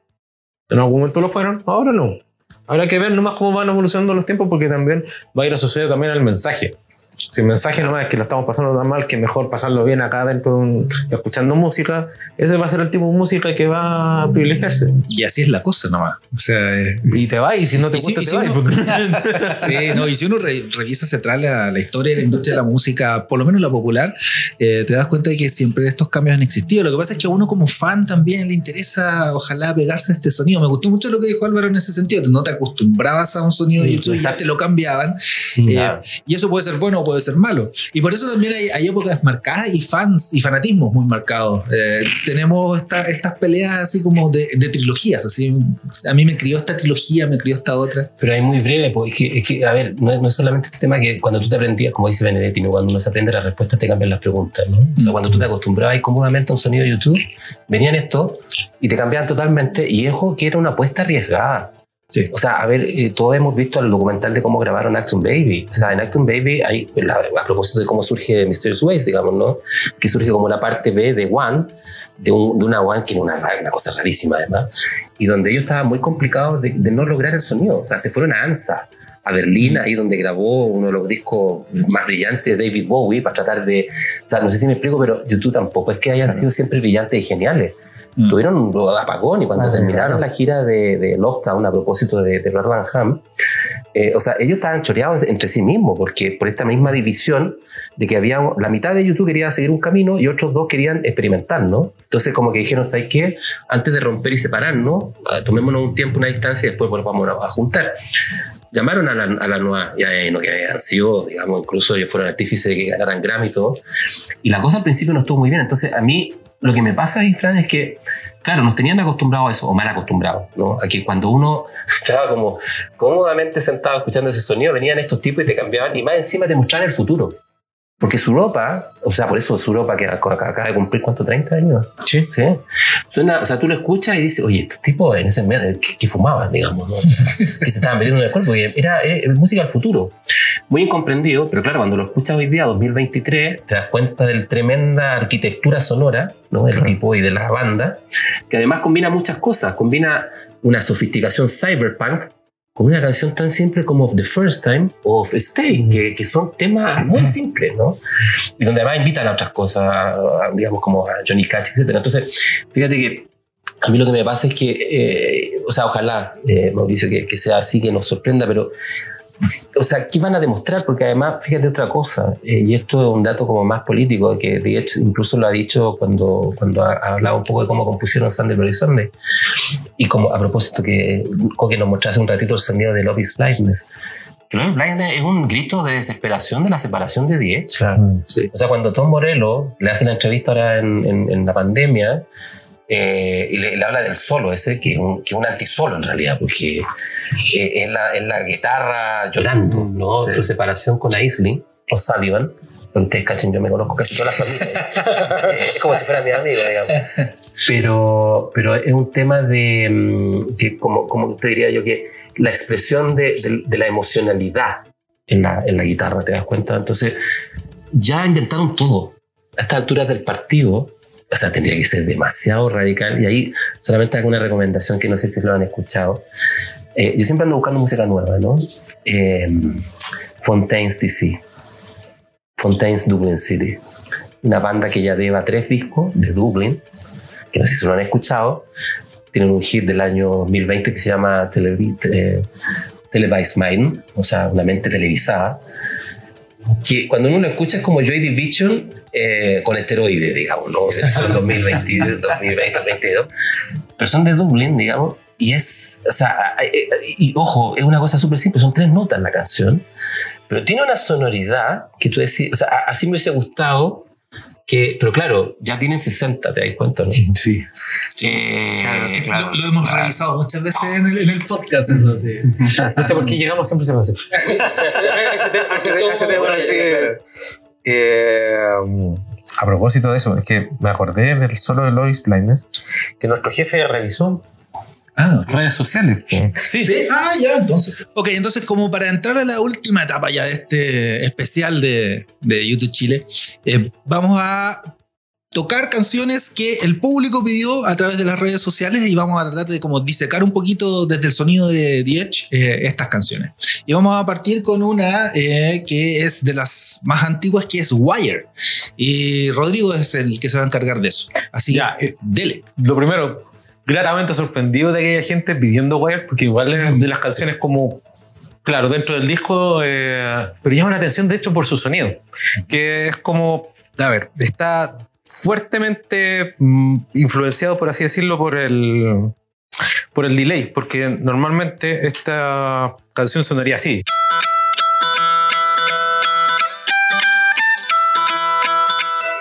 No tiene Pero ni con- una gracia. y vos. Pero eh, con un poco de la magia de primero la uñeta que va marcando, como decíamos. Eso sería como tocar normal. Eso sería tocar por la parte rajada. Un poco de apañar y luego sería prueba.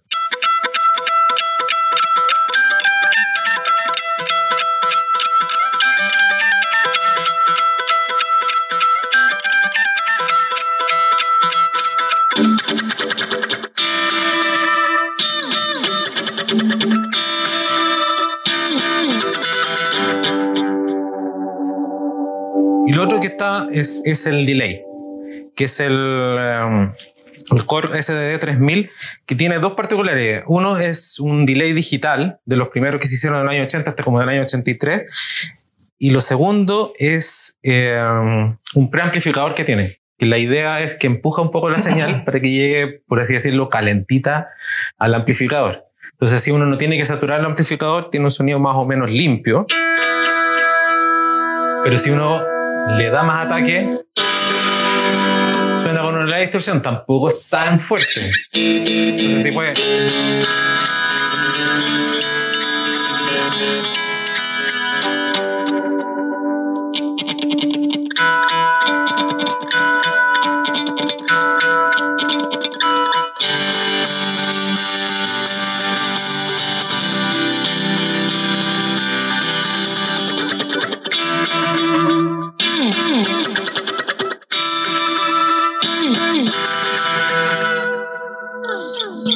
Eso es. Aplausos, por favor. Bravo, bravo. Gracias. Muchas gracias por tu disertación. Tengo un 7, profe. Vamos a ver cómo le va a los otros, al otro alumno. Un super 8 con un. Claro, otro de los, de los temas que nos pidieron mucho y que, y que también yo encuentro que qué bueno que lo hayan pedido es Lois Blindness. Y el que se va a encargar de, de contarnos un poquito cómo es es Coque. Levis Blindness. Aquí tengo dos, eh, dos escenas para eso, tres escenas, no me acuerdo. Primera una escena limpia, ¿cierto? Con poco delay.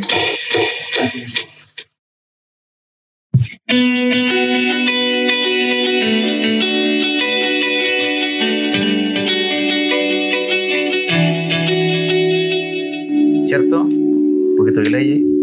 Para la parte con como el pre...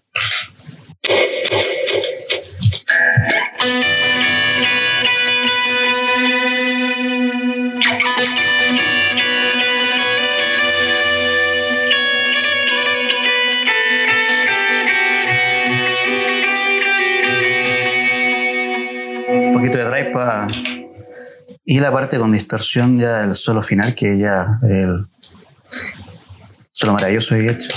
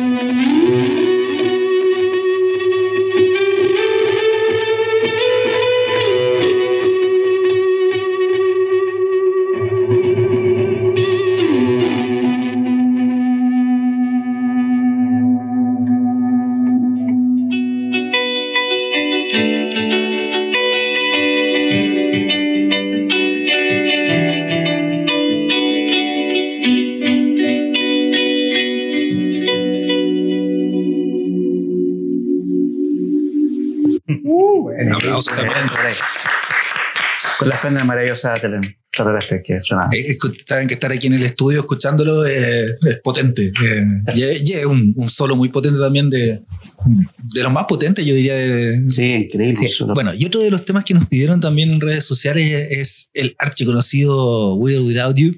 Y, mm, y es un tema bien interesante porque es como muy simple, pero al mismo tiempo muy complejo y suena muy bonito. Y el que, el que lo va a hacer, eh, el que nos va a demostrar cómo, cómo se toca, es Álvaro. Así que esto es como más o menos cuando Yoda sacó la espada en el episodio 2. ¿Se puso a dar brinco? Exacto. No sé si va a brincar, pero, pero, pero imagínense, así como hace cuántos años que no, que no disfrutó- disfrutábamos de esto en vivo. Así que, dale.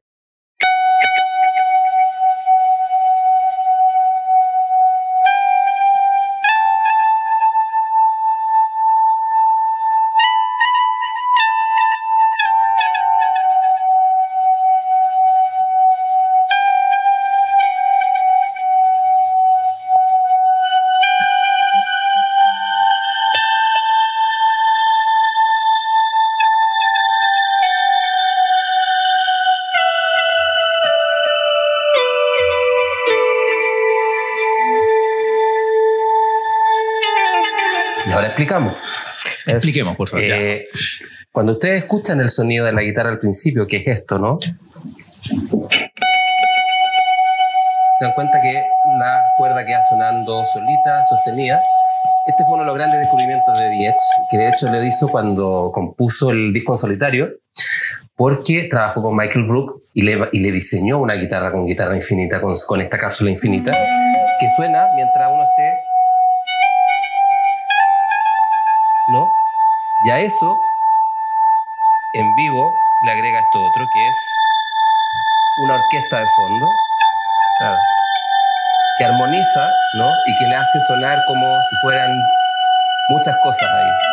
Esta es la magia de hecho. Y, y de hecho, esto no es, son- es una nota todo el rato, Claro, claro. es una cuerda sonando todo el rato.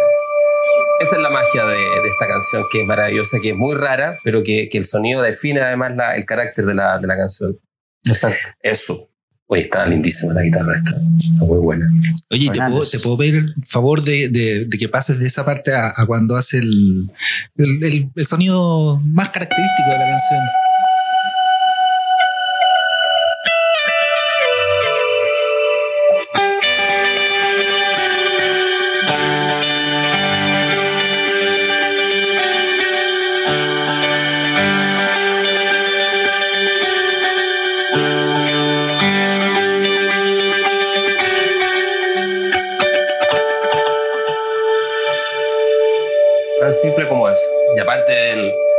Claro.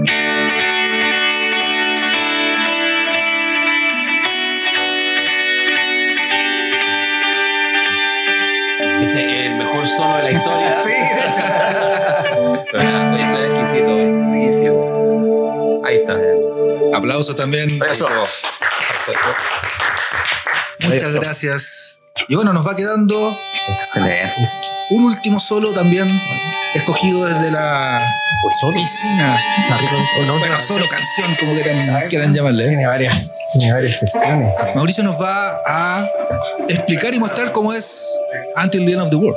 No, eh, bueno, este, este tema en particular lo, lo que tiene, eh, claro, eh, ellos usan el, la, la guitarra, se encuentra tres medios tonos hacia arriba. Eh, el, el delay va en lo que les decía, que era el- el- la, la corchea con punto, que, que pega un salto en cuanto al, al pulso.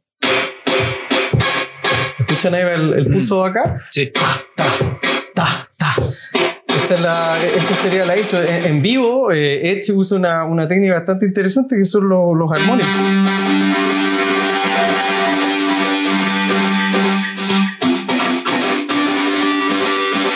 Uy, acá no me sale, pero, pero en vivo lo hace con, con armónico. Y lo, lo rico que tiene esta canción es que tiene tres, eh, tres escenas. Que la, la, primera es esta guitarra que es un overdrive con, con el delay. La segunda que ya sería el solo, que es una guitarra más- mucho más distorsionada, con un delay que va en el, va en el pulso. Y el otro es un, es un, un, fuzz con, también con el delay que va en corchea con punto, que suena mucho más potente ahí en, eh, con lo que hace en vivo. En, en, en estudio es un poco más diferente, pero el- es- esto es en vivo, es el, el- el poder que tiene la, o la riqueza que tiene esta, esta canción. Entonces, claro, en, eh, eh, pa- para la intro tiene la, la primera sección.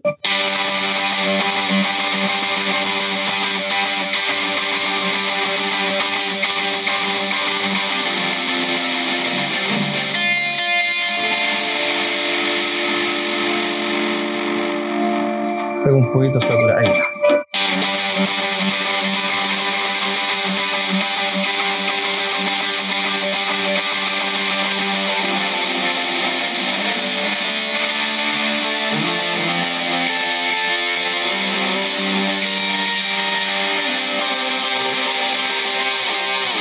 Pues pasa otra sección que es más, eh, más con acordes abiertos.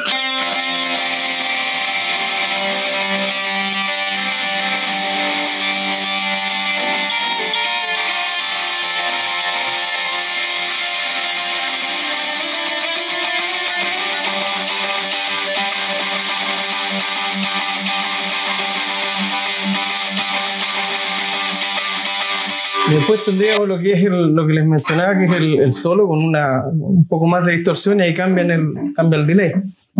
Y eso, significa un cambio de efecto. Claro, un cambio de efecto.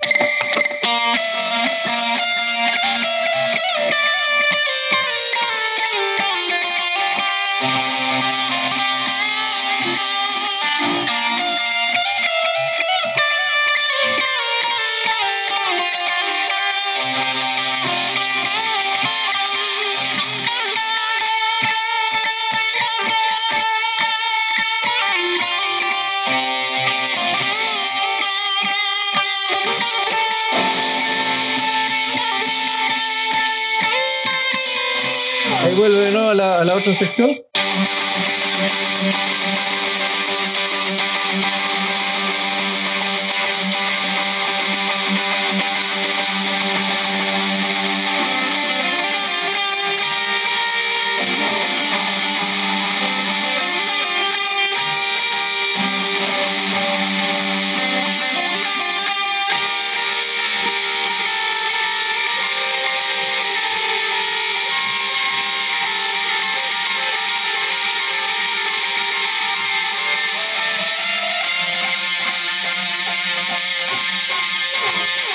sección. Y ahí vuelve de nuevo a la primera.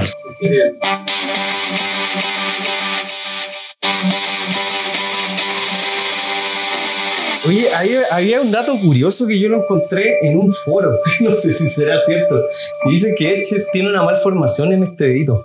¿En cuál dedo? En el dedo. El, meñique, el meñique. izquierdo. ¿Sí? Tiene una malformación. Por eso este tipo de, de, de, de, de- de ligados que le hace le salen tan fuertes.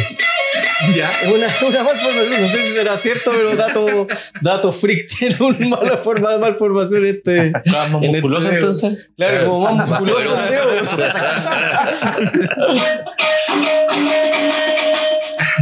Bueno, abrazo, buenísimo. No.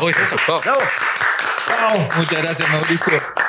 Oye, lo pasamos bien. eh. Veo puras caras alegres en este, en este cuarto, en este minuto. Excelente.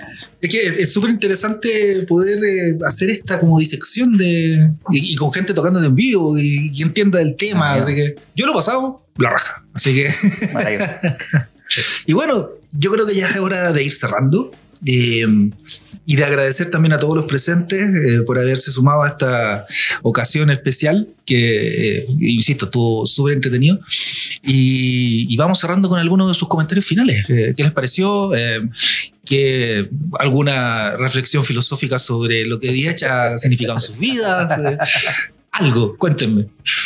Por favor. ¿Quién toma el micrófono? Los puse a pensar, ¿eh? Así como. En realidad está como profunda la pregunta. Significado para tu Sí, vida. creo que, creo que te excediste un poco. Pero está buena, ¿eh? Está buena, ¿no? Está buena. No, cre- cre- claro, yo, yo creo que parte de lo, que- lo que a muchos no- nos gusta el- el- el- en sí de la música es que es nuestra vía de escape. Y que un, eh, tipos como estos, eh, como hecho o YouTube nos puede llevar a, a otros mundos o, o despejarnos de- de- del, del día, del día a día que tenemos. En realidad es- es- son nuestros psicólogos que no necesariamente le estamos pagando para, para que nos hagan terapia, pero nos han estado ayudando constantemente para poder eh, eh, ma- mantener o sostener nuestra, nuestra, eh, eh, nuestra salud psicológica. Así que eh, yo creo que por ahí va, va un poco mi reflexión. eh, eh, eh, eh, esto, claro, para, nosotros, Rodrigo, yo creo que es lo más que claro, porque también que esto, Álvaro, que estos juguetes son eh, finalmente cosas que nos hacen eh, des- despejarnos, o por lo menos a mí, de, de, de poder estar eh, ta- tanto en comunicación como con, con algo un poco la expresión, la expresión que uno, que uno busca, eh, a través del tributo, que es esto lo, lo que, a lo que nos dedicamos, que, que es un poco rendirle homenaje a lo que nos gusta, a la música que nos gusta. Qué buena reflexión. Qué Wow. profunda. La voy a anotar. la voy a dejar por ahí. Llega, llega a comentarle esto a tu señora. Así Se lo a como, comentar. mira, eh, por esto no Le voy, puedes a, vender le voy a esto. pasar este, este podcast no, no, no. para que me dé más. Entiende mi pasión, por Entiende. favor. Por eso entro con guitarra debajo del brazo y no sé de dónde la saco. Oye, no, si me costó 100 lucas, ¿no? Oye, cierto, bueno, le pregunto, no sé, ¿alguna vez han tenido pro- problemas familiares por esto de guitarra, de efecto, o lo que sea? Ya, eso creo que fue suficiente respuesta. Si no, literal entramos a un grupo ya como de terapia. Oh, Sí, no me siento solo, güey. No me siento solo. Mi nombre es, Ca- mi nombre es Jorge. Los 12 pasos que hay que seguir. Hola, Jorge. Álvaro, te veo ahí también reflexionando. No, yo creo que, o sea, yo creo que Mauricio apuntaba al- a lo correcto, digamos, al final uno, la música es como una expresión de uno mismo, al final es una extensión. Eh, yo creo que aquellos que en algún momento decidimos, yo, yo de hecho aprendí a tocar guitarra, y, esto es una, confesión no obligada de, de decirlo, pero yo por ejemplo aprendí a guitarra, yo, era muy bueno dibujando, y me acuerdo cuando estaba andando Rotterdam Ham, eh, yo lo que hacía era dibujarle las manos a Diez cuando no sabía tocar. Entonces dibujaba las manos y después trataba de agarrar la guitarra para ver cómo hace la posición, digamos, ¿no? Y obviamente que por aproximaciones sucesivas empecé a, a- conocer el sonido y aprender a tocar guitarra. Pero como decía Mauricio, yo creo que claro, es una forma, no sé si de escape, pero de, de- sí, en realidad una terapia, digamos, ¿no? O sea, hacer música, en este caso, tratar de acercarse al sonido de Edge eh, y, de, y de la música de YouTube, yo creo que es súper sano. Y aparte, bueno, aquí yo, yo igual he estado haciendo, eh, tocando en otros tributos, pero no sé si les ha pasado a ustedes cuando han tocado en vivo en YouTube, pero hay una cosa de conexión con la gente que es como un ritual al final, ¿no?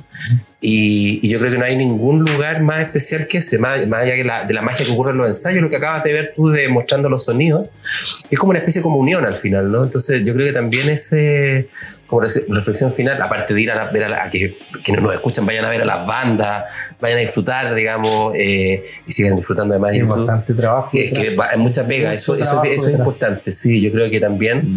No, Esto no es subirse al escenario y todo lo demás, No, las bandas claro, hacen un trabajo enorme de sacar los temas, de aproximarse al sonido. Ustedes ya han escuchado en este podcast que sacar algo parecido a Diez es un trabajo de relojería, así que nada, muy contento de haber compartido este espacio. Yo creo que vamos a tener que tener una segunda parte. Yo creo, ¿ah? Sí. Pero Sí. como no, como no, no, no- Eso. Pico sour, una cosita como. Sí, sí, algo más. o, o beer and beers, Por lado, o algo claro, así, claro, claro, sí. claro. Claro, vamos a pedirle a la producción en Canadá que manden unos, dólares por último. para- Fractal, Fractal, sí, Fractal eh, Claro, claro, podría claro. mandar alguna Sí. cosa. eh. Vamos a, vamos a tratar de contactar ahí a, a Fractal. Eh, Coque. ¿qué No, gracias, yo te, o sea, te agradezco que, me hayas invitado, que me haya hecho parte de esto, ¿cachai? De compartir, yo, más que en eso, o sea, para mí la música siempre ha sido un camino de vida, desde que tengo, soy así, chiquitito.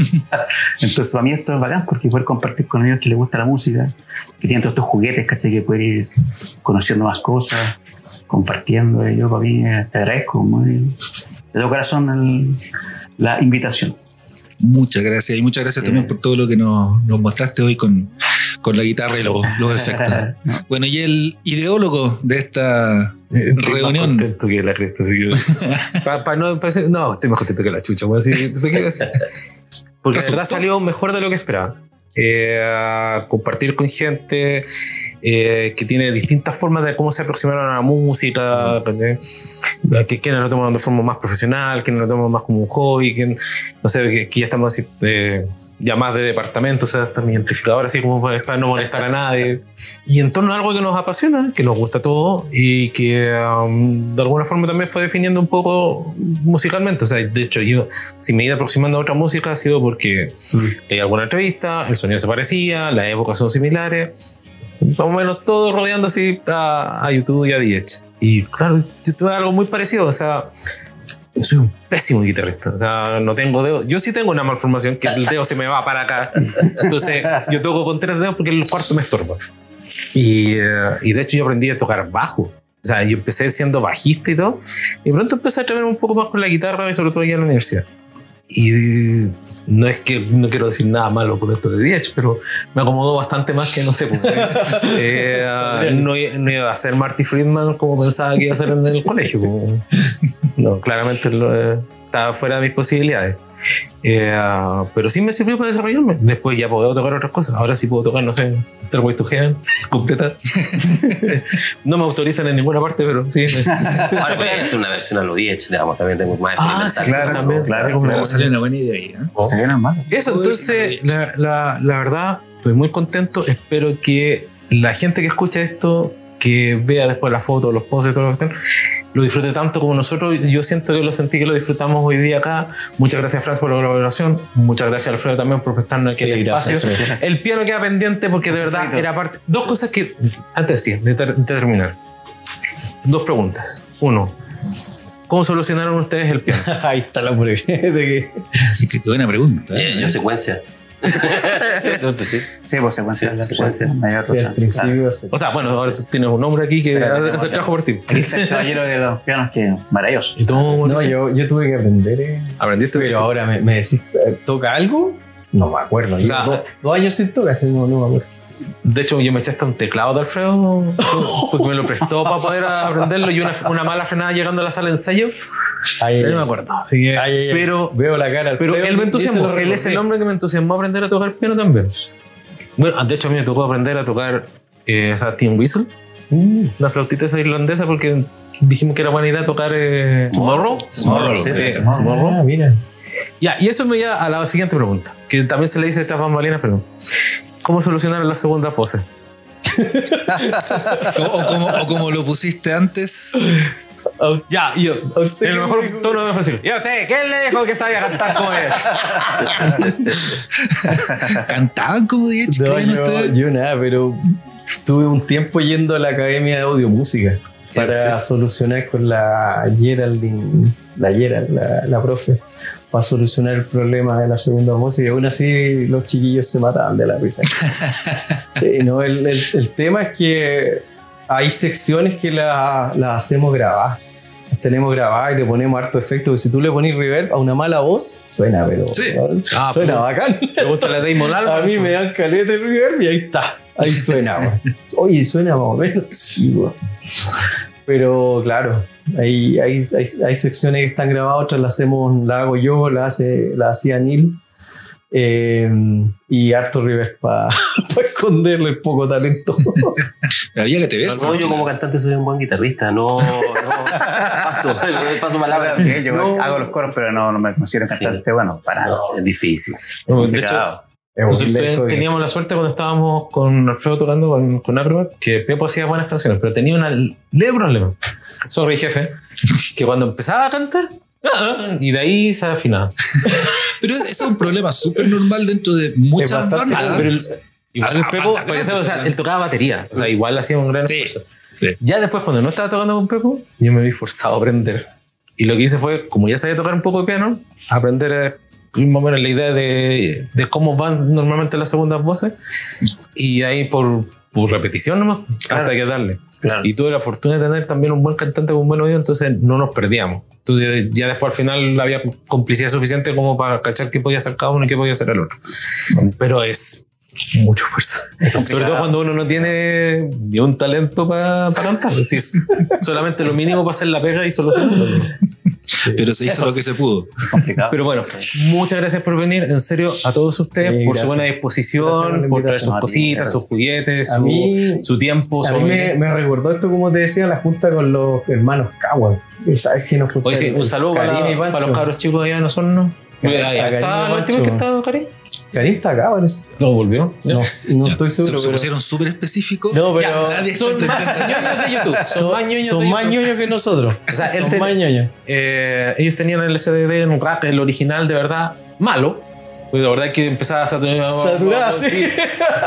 Pero Lo hacían andar la- igual. Sí. Bueno, o sea, esta junta trajo emociones, trajo alegría, Sí, claro. trajo buena onda. Buena onda. Esa es la frase final para despedir los, los podcasts como el jefe lo hace allá en Canadá. Así que bueno, vamos cerrando. Nuevamente muchas gracias a todos por haber estado acá. Eh, y esperamos que ustedes como escuchas hayan disfrutado de este podcast y bueno, estén viendo también el material adicional que va a salir en, que van a estar en las redes sociales que estuvimos grabando acá, eh, algunas fotos, algunos videos y qué sé yo. Así que eso, muchas gracias por escuchar y buena onda. Nos vemos. Chau, chau,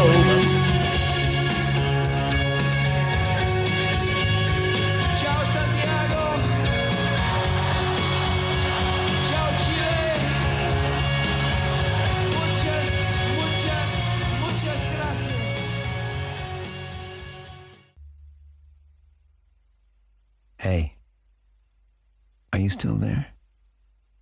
It's incredible that we're here, right?